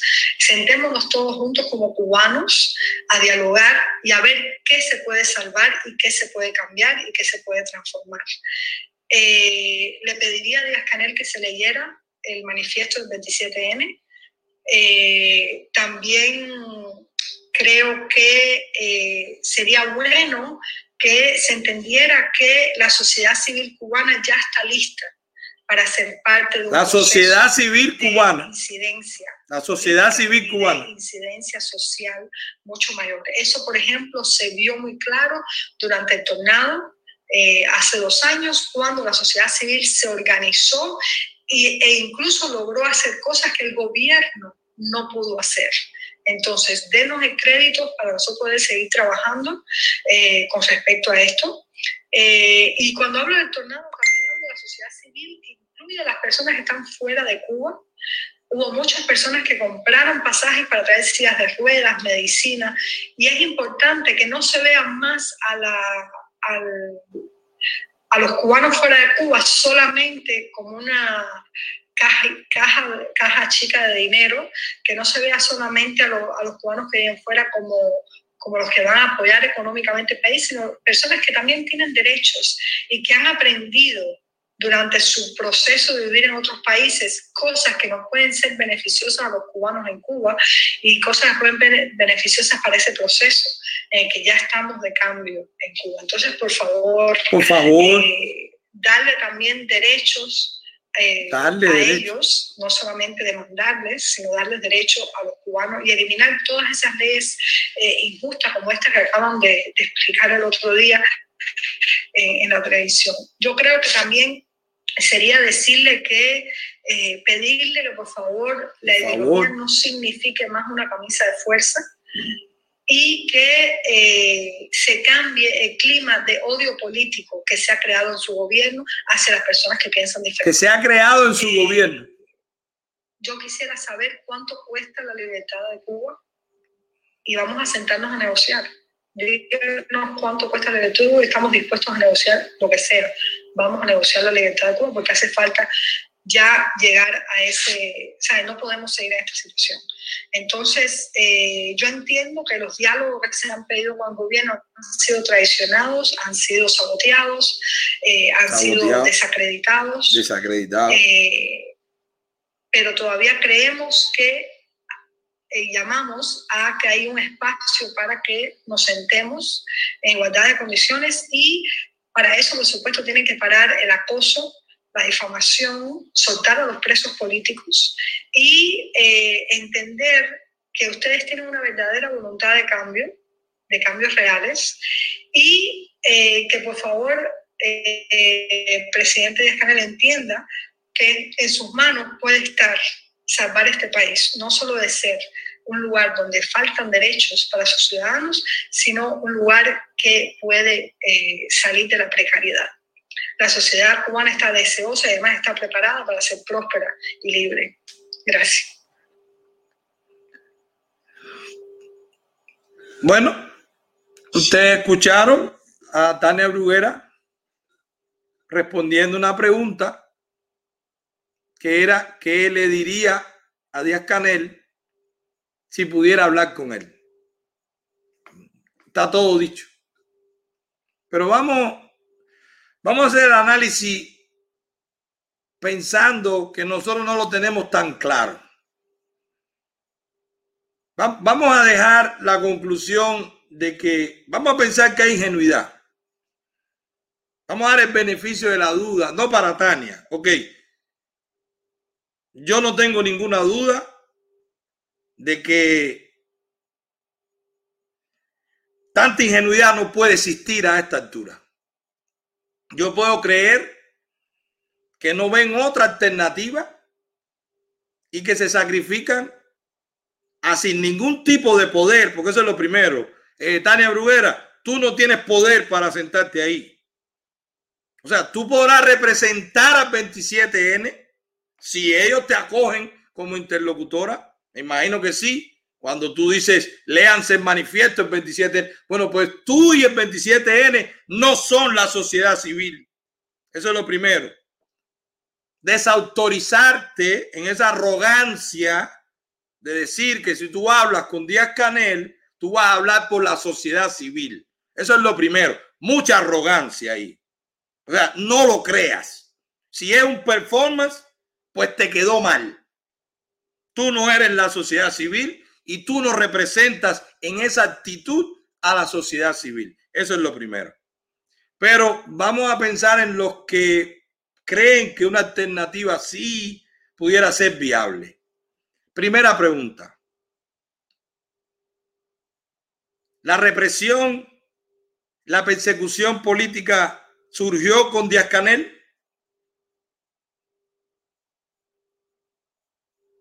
Segunda pregunta. Díaz Canel tiene el poder real para sentarse a hablar y decidir algo. Ese poder que ella en su performance ha creído que un tipo que lo cogieron, lo pusieron, lo acorralaron, lo, cuidaron, lo chantajearon, lo tienen vigilado, le ponen a otro el puro político que lo odia, eh, lo hace el primer secretario del partido, pero ni pinta ni da color y todo tiene que preguntarlo. Que esa persona tiene la autoridad para decidir tan siquiera sentarse y si después se sienta, decidir responder o tomar alguna decisión sin consultarlo. ¿De verdad hay gente en Cuba que cree eso? que le da ese poder a Díaz Canel. Debiera el mismo Díaz Canel decir lo que no es así. Díaz Canel debe estar diciendo ahora, pero Tania, yo no puedo ni aunque quiera. No surgió la represión con él. No surgió eh, eh, los presos políticos con él. No surgió la persecución con él, el asesinato con él. No. Pero es que acaba de salir la película plantada. Pero es que ni película ven. O sea que Cuba es preso de 20 años, preso, y Díaz Canel hace 20 años estaba gritando en un meeting en la villa, en un lugar por ahí, con un pelito largo. Pero no, esto que, esto que en su gobierno alguna señal de que quieran sentarse a hablar con la oposición. Yo no lo veo. Vamos a traducirlo para los que creen así. Lo que le está diciendo Tania Bruguera es lo que le puede decir una víctima de atraco a un atracador que está con la pistola en la mano y te está diciendo, dame todo lo que tú tienes. Y la víctima le dice, pero mira, no me lleves el reloj que es de oro. Quédate con 10 dólares que tengo aquí. Pero sé bueno conmigo. Pero mira, mira, no me apunte con la pistola, pídemelo de favor que yo te lo doy. Pero no, no, no, no me lleven la ropa, no me quites la tarjeta de crédito. Es una burla creer que con el régimen se van a poder sentar a pedirle de favor algo.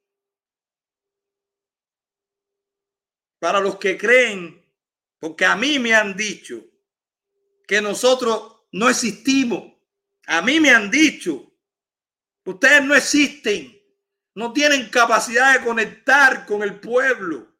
Ustedes están aislados, no son nadie. Hay que dialogar porque de alguna forma tenemos que salir del régimen. Porque la fuerza y el extremo derecho y la persecución y, acusar y denunciar no ha funcionado. No, mentira. Lo que no ha funcionado es ese diálogo, es la flojera. Es que cada vez que tiene presión el régimen, que está más desesperado, surge Tania Bruguera que quiere sentarse a hablar. Y que ella es la sociedad civil y que están preparados. Dame un chance, habla conmigo. Yo estoy seguro que ella no lo hace sola.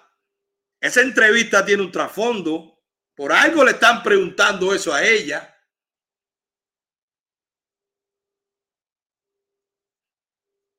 Ya mi mensaje no es ni a ella. Mi mensaje a los que creen que eso es una alternativa. ¿Alguna vez se negoció con un asesino para que no te maten? Sin tú tener que la policía viene, sin tú saber cómo defenderte, sin tú tener en peligro al asesino, sin tú tener algo a cambio que el asesino necesite. ¿Qué quiere el régimen a cambio de unas personas en Cuba que no tienen ningún poder? Ni de convocatoria, porque tener 30, 50 gente para afuera, ustedes me disculpan, pero eso no es convocatoria. Eso no asusta régimen. Asusta que todos nos movilizamos y todo el mundo quería ir para allá. Eso se asusta. Pero desde que ustedes hablaron de diálogo, aquello se ha dispensado. ¿Cuándo surgió después? ¿Qué ha pasado con el 27N desde que ustedes entraron a hablar? ¿Qué ha pasado? Sí, ¿qué ha pasado? Bofetones, piñazos, patá y cada uno sentado en su casa. Esa fue la respuesta a su diálogo. ¿Que ustedes creen que eso va a cambiar? ¿Por qué? ¿Quiénes son ustedes? ¿Qué ofrecen ustedes para que un régimen asesino, cruel, chantajista, delincuente, ladrón, se sienta a hablar con ustedes tan bonito, tan ingenuo, tan sano, tan artísticos? No funciona así, Tania, eso es película. En la vida real hay que tener poder, o poder económico, o poder político y no se llama conversar. Se espera que ellos digan, vamos a hablar, no puedo más. Y eso no está pasando. Y si está pasando, no es contigo que lo van a hacer. Y si con los que lo quieren hacer te mandan a ti, es traición. Porque nos las están pasando por delante a todos. Porque debiste comenzar esa entrevista pidiendo lo que pide toda la oposición. Que lo tiraste al final libertad para los presos políticos, incluso gente que cree en ti, que hoy está preso, que no dijiste ni su nombre. Liberen los presos políticos. Ahí, liberen presos políticos. A ver si no se oye, para que no se ponga bravo. Es que estoy en un diálogo, no lo puedo poner bravo. Si pongo bravo al régimen, no me escucha. Esto es suave, espérate, poco a poco. No funciona así. Así no funciona.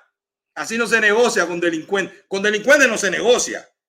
Pero si vas a sentarte, si, si tienes la capacidad para que ellos te llamen para sentarte, pues usted tiene unos objetivos. Y lo que sí cree toda la oposición, sin que se lleven bien, sin que lo firmen, lo que hemos escuchado de todos, de todos, de dentro, de fuera, de izquierda, de derecha, del centro, de toda la oposición, es que libertad para los presos políticos, para todos los presos políticos, y libertad incondicional, no escarcelamiento libertad. Desmantelar todos los órganos represivos de la seguridad del Estado. Te lo tengo que decir yo. Es que, es que esa es la agenda de toda la oposición. Libertad de expresión y de reunión. Y elecciones libres. supuesto, en libertad de expresión y de reunión está pluripartidismo. Bueno, pero es tan difícil de decir eso en una reunión y que eso lo tiene que hacer el régimen. ¿Qué postura es esa? Que esa varita mágica. Señor Díaz Canel, señor presidente, le pido de favor que nos abra un espacio, que estamos preparados, somos la sociedad civil.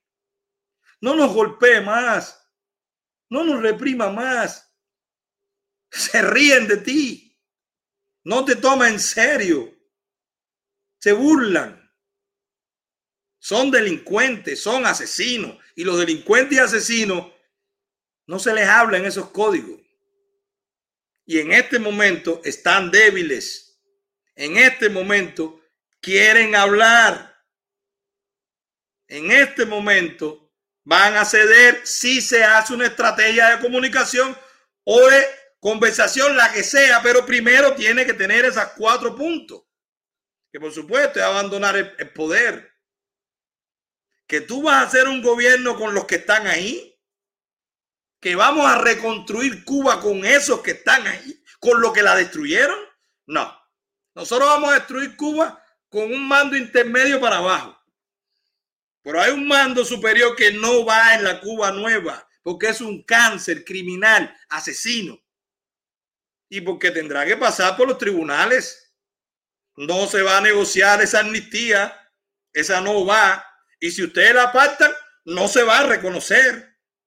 Si ustedes la apartan, serán ustedes parte de ese gobierno fraude, pero no se va a reconocer. Yo conozco mucha gente, no es que yo lo diga en un canal, tampoco es que yo esté usando la arrogancia, conozco mucha gente con poder real que no la va a reconocer. ¿Por qué fraude? Porque no lleva nada. Porque es la continuidad.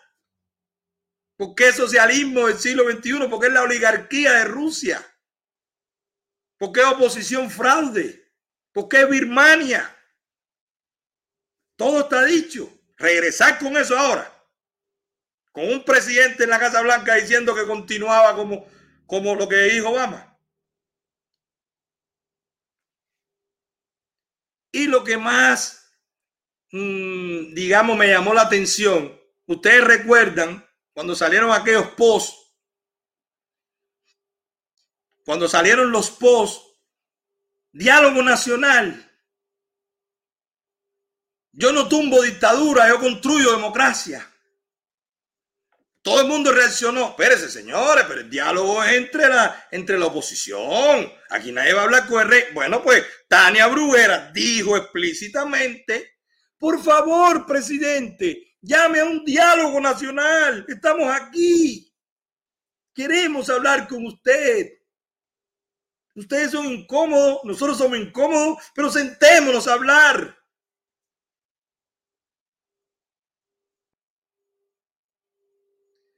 Yo no quiero tocar el tema de la posición política. Yo no quiero tocar la tendencia ideológica. Pero eso es sudera floja. Eso es reformismo. Eso es que creen que el socialismo funciona, pero que ellos lo están haciendo mal. Y como el socialismo funciona y tiene libertades y todos, todos, TIDI y matrimonio tal y todo eso pagado por el Estado y toda esa ideología de género, izquierda, zurda, cómplice, parte de lo que está pasando en Cuba, sí, más abierto, más democrático, pero izquierda al fin. ¿Es eso lo que le quieren vender al régimen o es eso lo que le quieren vender al mundo? De que el cubano piensa así, depende de nosotros. Depende de nosotros, señores. Depende de nosotros, de que dejemos la flojera, de que dejemos de ver videos, de que dejemos de dar like a este y al otro, de que dejemos la tontería, que los reformistas, los surdos, los flojos están ahí cocinando su pan para sentarse a hablar y para meter el cambio fraude. Eso está ahí. Eso no es por gusto. En política no pasa nada por gusto y eso es pura política.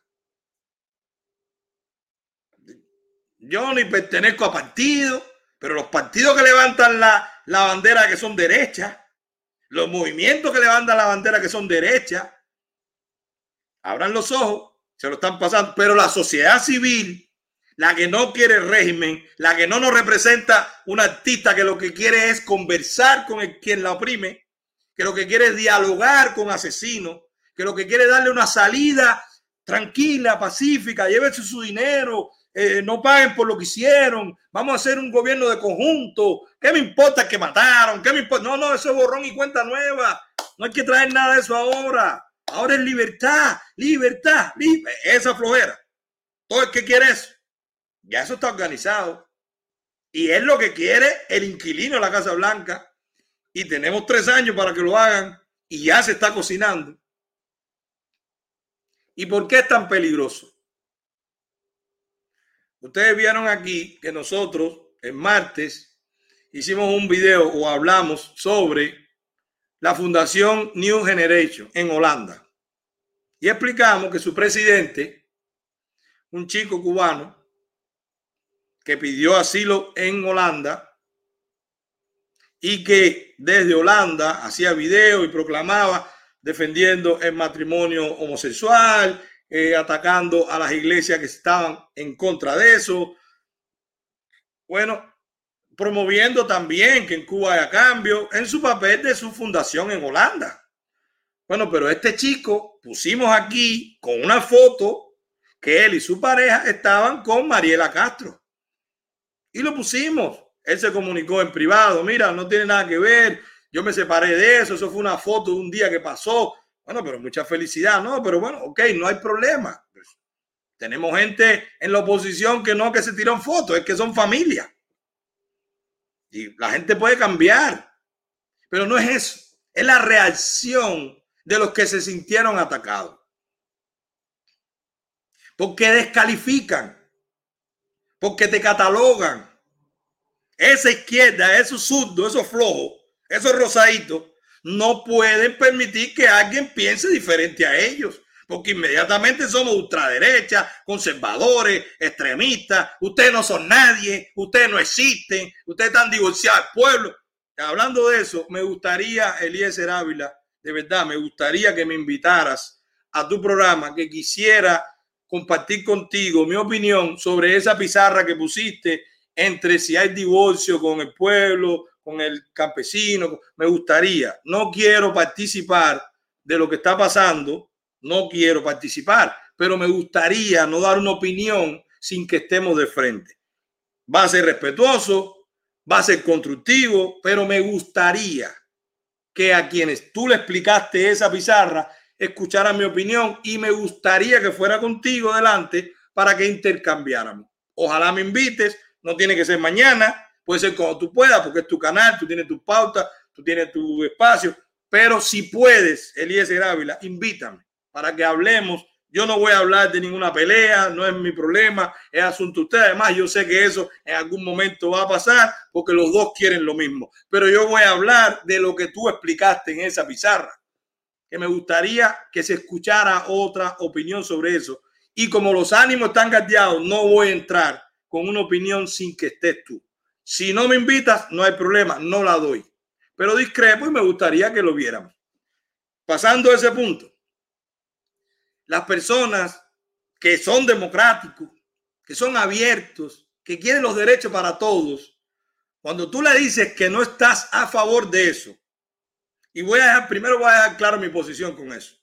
Primero, grandes amigos míos son homosexuales, hombres y mujeres. Nunca he tenido un problema con homosexuales, nunca porque vienen con el cartelito de homófobo. Los homosexuales que me conocen y que hemos hecho negocios y que nos hemos, que en algún momento alguno de una opinión de que yo por su preferencia sexual he tomado una posición con él o ella. Está abierto ahí, lo pueden hacer. Lo mejor que tiene esto es que cualquiera puede hablar. Nunca lo he hecho. No de ahora, de joven. Mi madre me enseñó a que todos somos seres humanos. Y no importa tu preferencia sexual. En lo que yo tengo problema, en que tú abogues por una ley para que tú te beneficies con mi dinero. Eso está mal.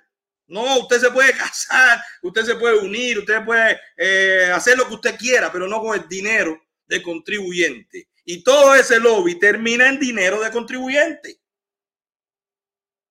Entonces, inmediatamente, como se afectan intereses, se activa una alarma y mira este post, qué bonito. Ponte el post de la mierda, George el post Carmelita. Mire, qué desafortunado. No voy a poner ni quien lo puso, porque además, cuando puso un comentario salió corriendo, pero qué desafortunada la comparación de comunista y gay, más femenino que una mujer.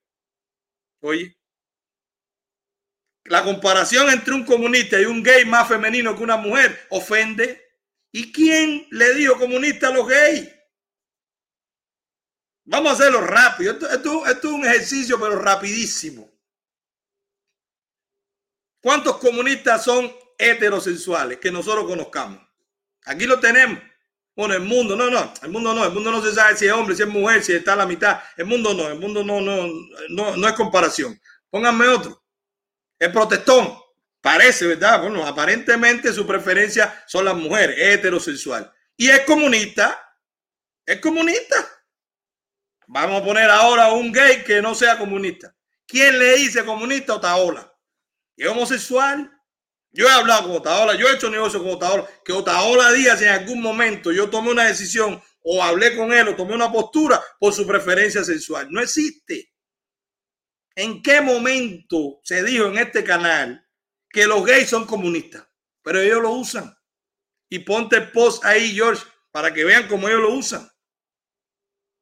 Inmediatamente, este Ancelito, eh, primero antes que eso, ponte la foto de los chicos con Mariela. Por favor, para que ustedes vean la foto.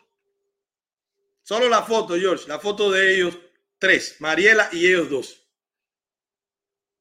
Eso fue cuando vivían en Cuba los dos. Ahora vive Ancelito en Cuba y Víctor Manuel vive en Holanda. Bueno, pues ellos en algún evento se ven muy felices y se ve a Mariela Castro, la cómplice e hija del asesino Raúl Castro, que hoy cumpleaños entre las 12 de la noche, se lo podemos decir, los que no lo sabían. Raúl Castro, asesino, cumple 90 años, pero eres un asesino. Pues resulta que ella estaba muy contenta, que cualquiera que conoce a ese linaje no todo, no, ellos no se tiran esa foto con todo el mundo, ni tienen esa proximidad con todo el mundo, porque ellos son sangre azul. Esa foto que te sirve en Cuba para cualquier cosa, que abre puertas, que abre negocio, que, que coge prebenda, que resuelve problemas, que no te coge la policía, que de todo. Esa foto no se la regalan a cualquiera. Ahí había un vínculo y bien estrecho. Eso es para otro. Ese cuento de que fue un día que yo pasé por ahí y me tiré la foto. Eso es flojera de zurdo que creen que los demás somos tontos. Bueno, pues cuando George encuentre la foto, porque no lo teníamos previsto que la pusiera, en la foto está claro, están los tres, se están riendo, están muy contentos. Perfecto. Pero uno de ellos, Joselito, George, si no está la foto, ponte ya los, los tweets. Ahí está la foto. Míralo ahí, miren la foto. Ponte la foto, George, la entera. Miren la foto. Bueno, la de la derecha es la foto de están ellos tres. La de la izquierda es la foto de una noticia de Rayo Martí que le corta la cabeza a Mariela. Bueno, ¿será que no encontró más ninguna foto? Y Rayo Martí en ese momento no quiso decir, no sé por qué, pero no quiso decir que esta persona que estaba pidiendo, Víctor Manuel, que estaba pidiendo asilo en Holanda, que corrijo. Ancelito me dijo hoy que él nunca pidió asilo y que está en Cuba. Lo corrijo. Me equivoqué, perdón, Ancelito Dije que tú también porque me guié por la noticia de Radio Martí. Yo no tengo un sistema de censo para saber si tú estás hablando o no. Tú me lo corriges, Radio Martí se equivocó, yo lo tomé como referencia, pues Radio Martí dijo, cubanos piden asilo, para mí son los dos. Ok, pero no está en eso. Está como Radio Martí le corta la cabeza a Mariela para que la gente no vea que esos cubanos que piden asilo en Holanda se llevaban también con la hija del asesino. ¿Asilo de qué? Si mira la relación que tú tenías con Mariela. Pero bueno, Radio Martí lo hizo. Se sabrá por qué. Pero ahí está la foto. Los tres riéndose con Mariela, agachadita, mis dos amiguitos. Perfecto. ¿Cuál es la reacción? Ponte los tweets ahora.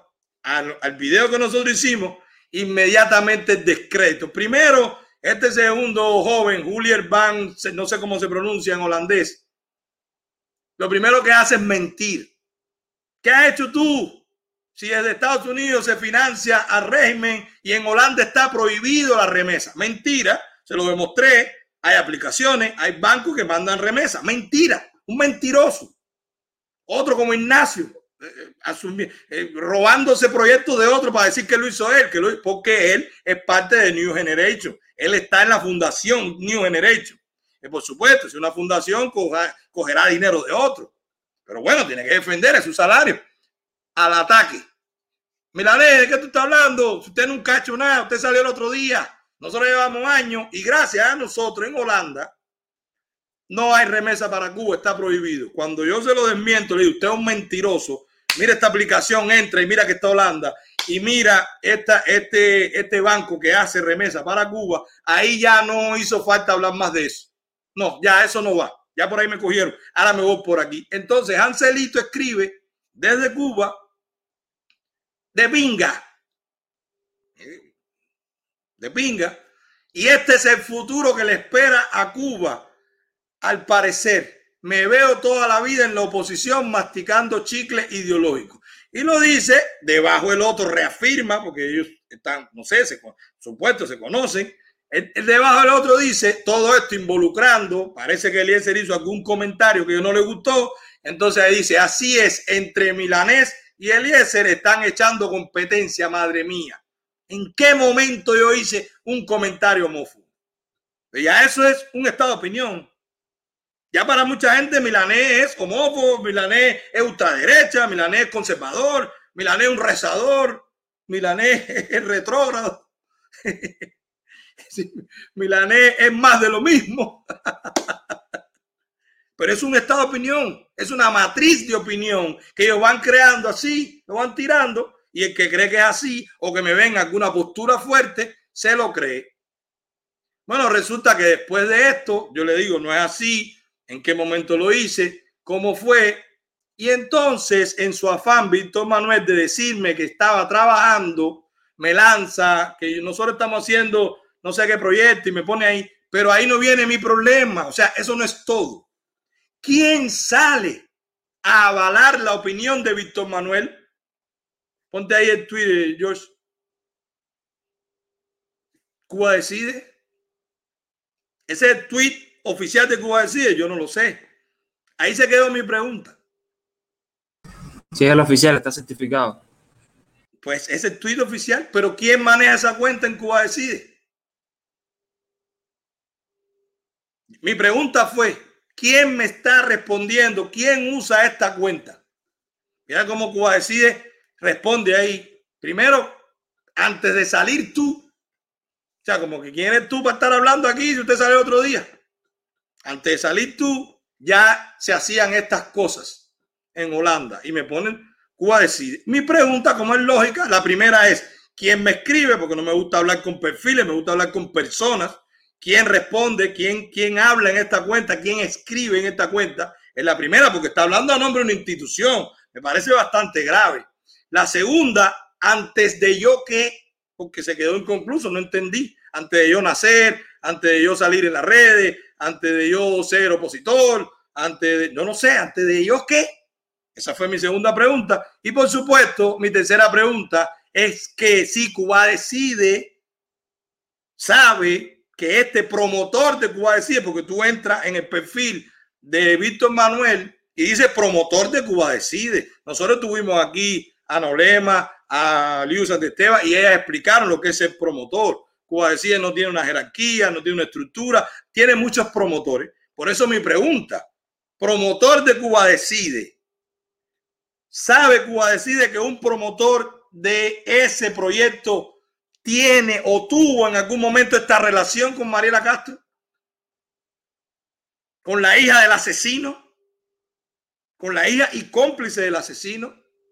Fíjense cómo una denuncia de que esta ideología de género, el régimen la fomentaba dentro de Cuba, que se están hasta recogiendo firmas en las iglesias para que no te metan la ideología de género en la escuela. Lo pusimos en el video, los videos que ponían en la escuela. Mira mi denuncia por donde iba.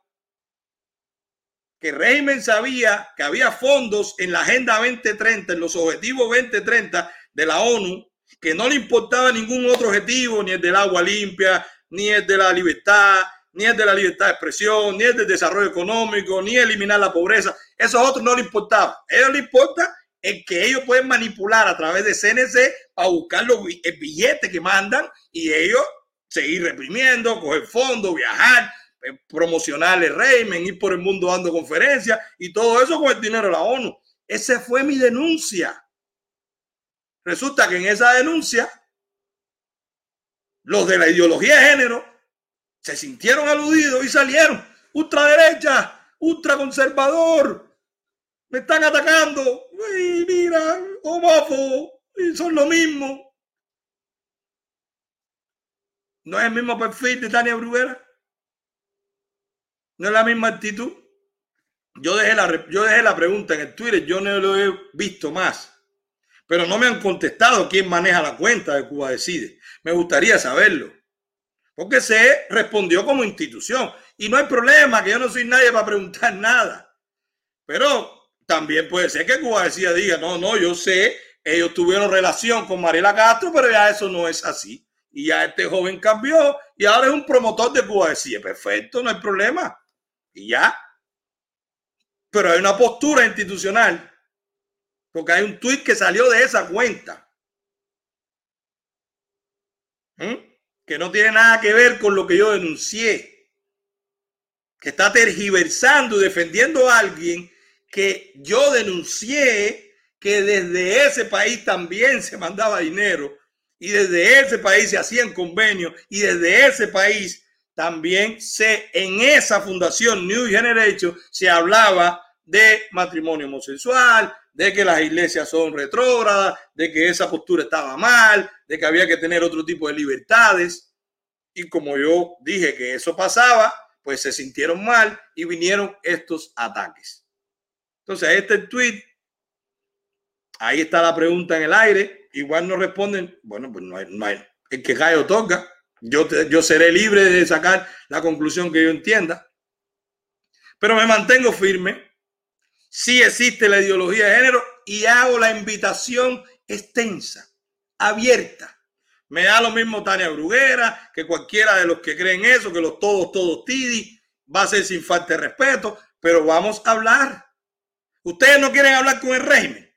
Hablen conmigo, yo no soy el régimen. Con el régimen que da golpe, sí. Con el régimen que mete preso, sí. Con uno que quiere lo mismo que ustedes, pero no comparte la vía no comparte la ideología, no, ese no, ese es retrógrada, ultraderecha, eh, extremista, puritano, conservador, con ese yo no hablo, no tiene nada que ver.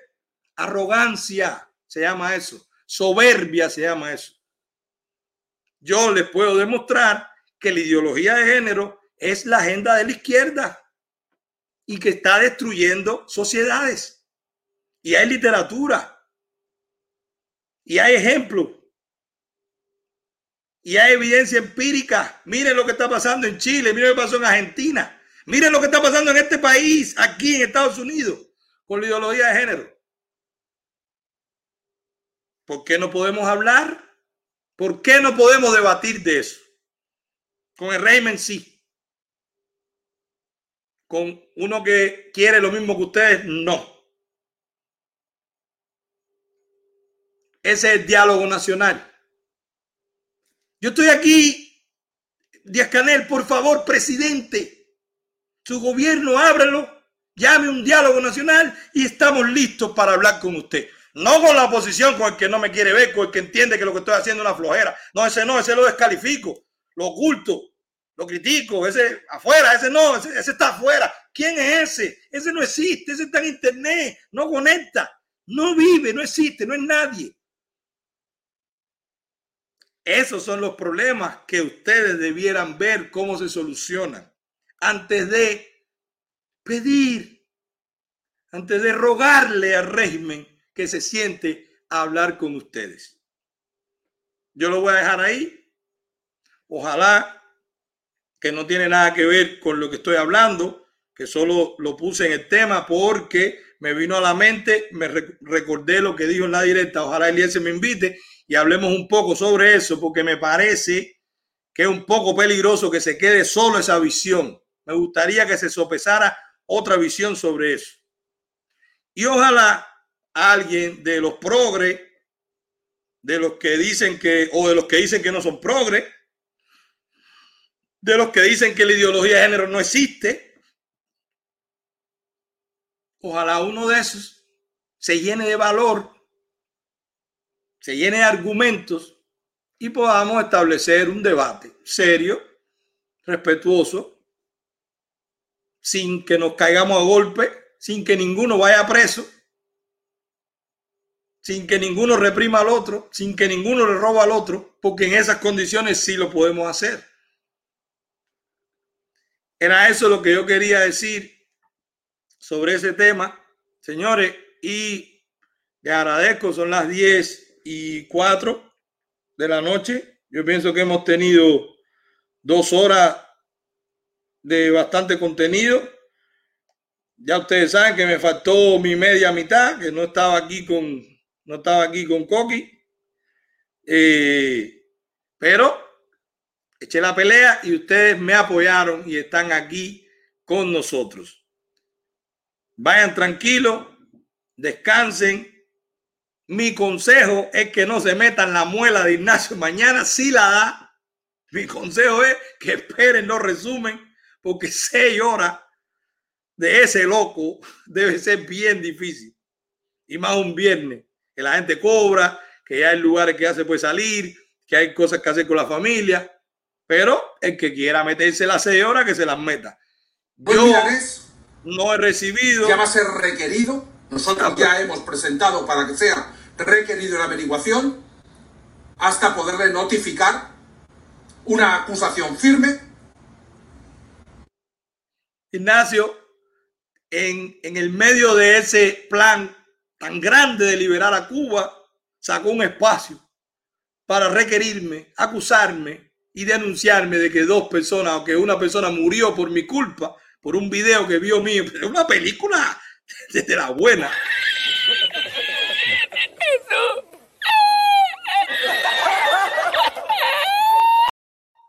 Ahí se perdió un buen guionista de Hollywood. Pero duerman tranquilos los que me quieren. No duerman muy tranquilos los que no me quieren, porque el sábado tengo muchas fotos, tengo muchos comentarios y no voy a ser abusivo, pero sí les tengo que devolver su comentario con lo que va a pasar, que es absolutamente nada. Como yo estoy seguro, todavía hay gente que me dice, ¿qué, tú, ¿qué pasa, Manuel? Si pasa algo, pues no, que, que no va a pasar nada. ¿Qué, ¿Qué va a pasar? Faltan dos horas para que sea día 4. Así que, señores, duerman tranquilos. Nos vemos el martes. Y yo estoy protegido por los chicos de Ultra. El ejército de Ultra me lo mandó. Yo voy a dormir tranquilo. Mi casa está protegida, mi familia está protegida. Y aquí no va a venir nadie a molestar. Nos vemos el martes, señores. Muchísimas gracias. Gracias a los que estuvieron también en Telegram desde Cuba. Gracias a todos los que se conectaron. Gracias a los que hicieron el tuitazo. Muchas gracias, señores. Nos vemos el próximo martes. Nos fuimos, George.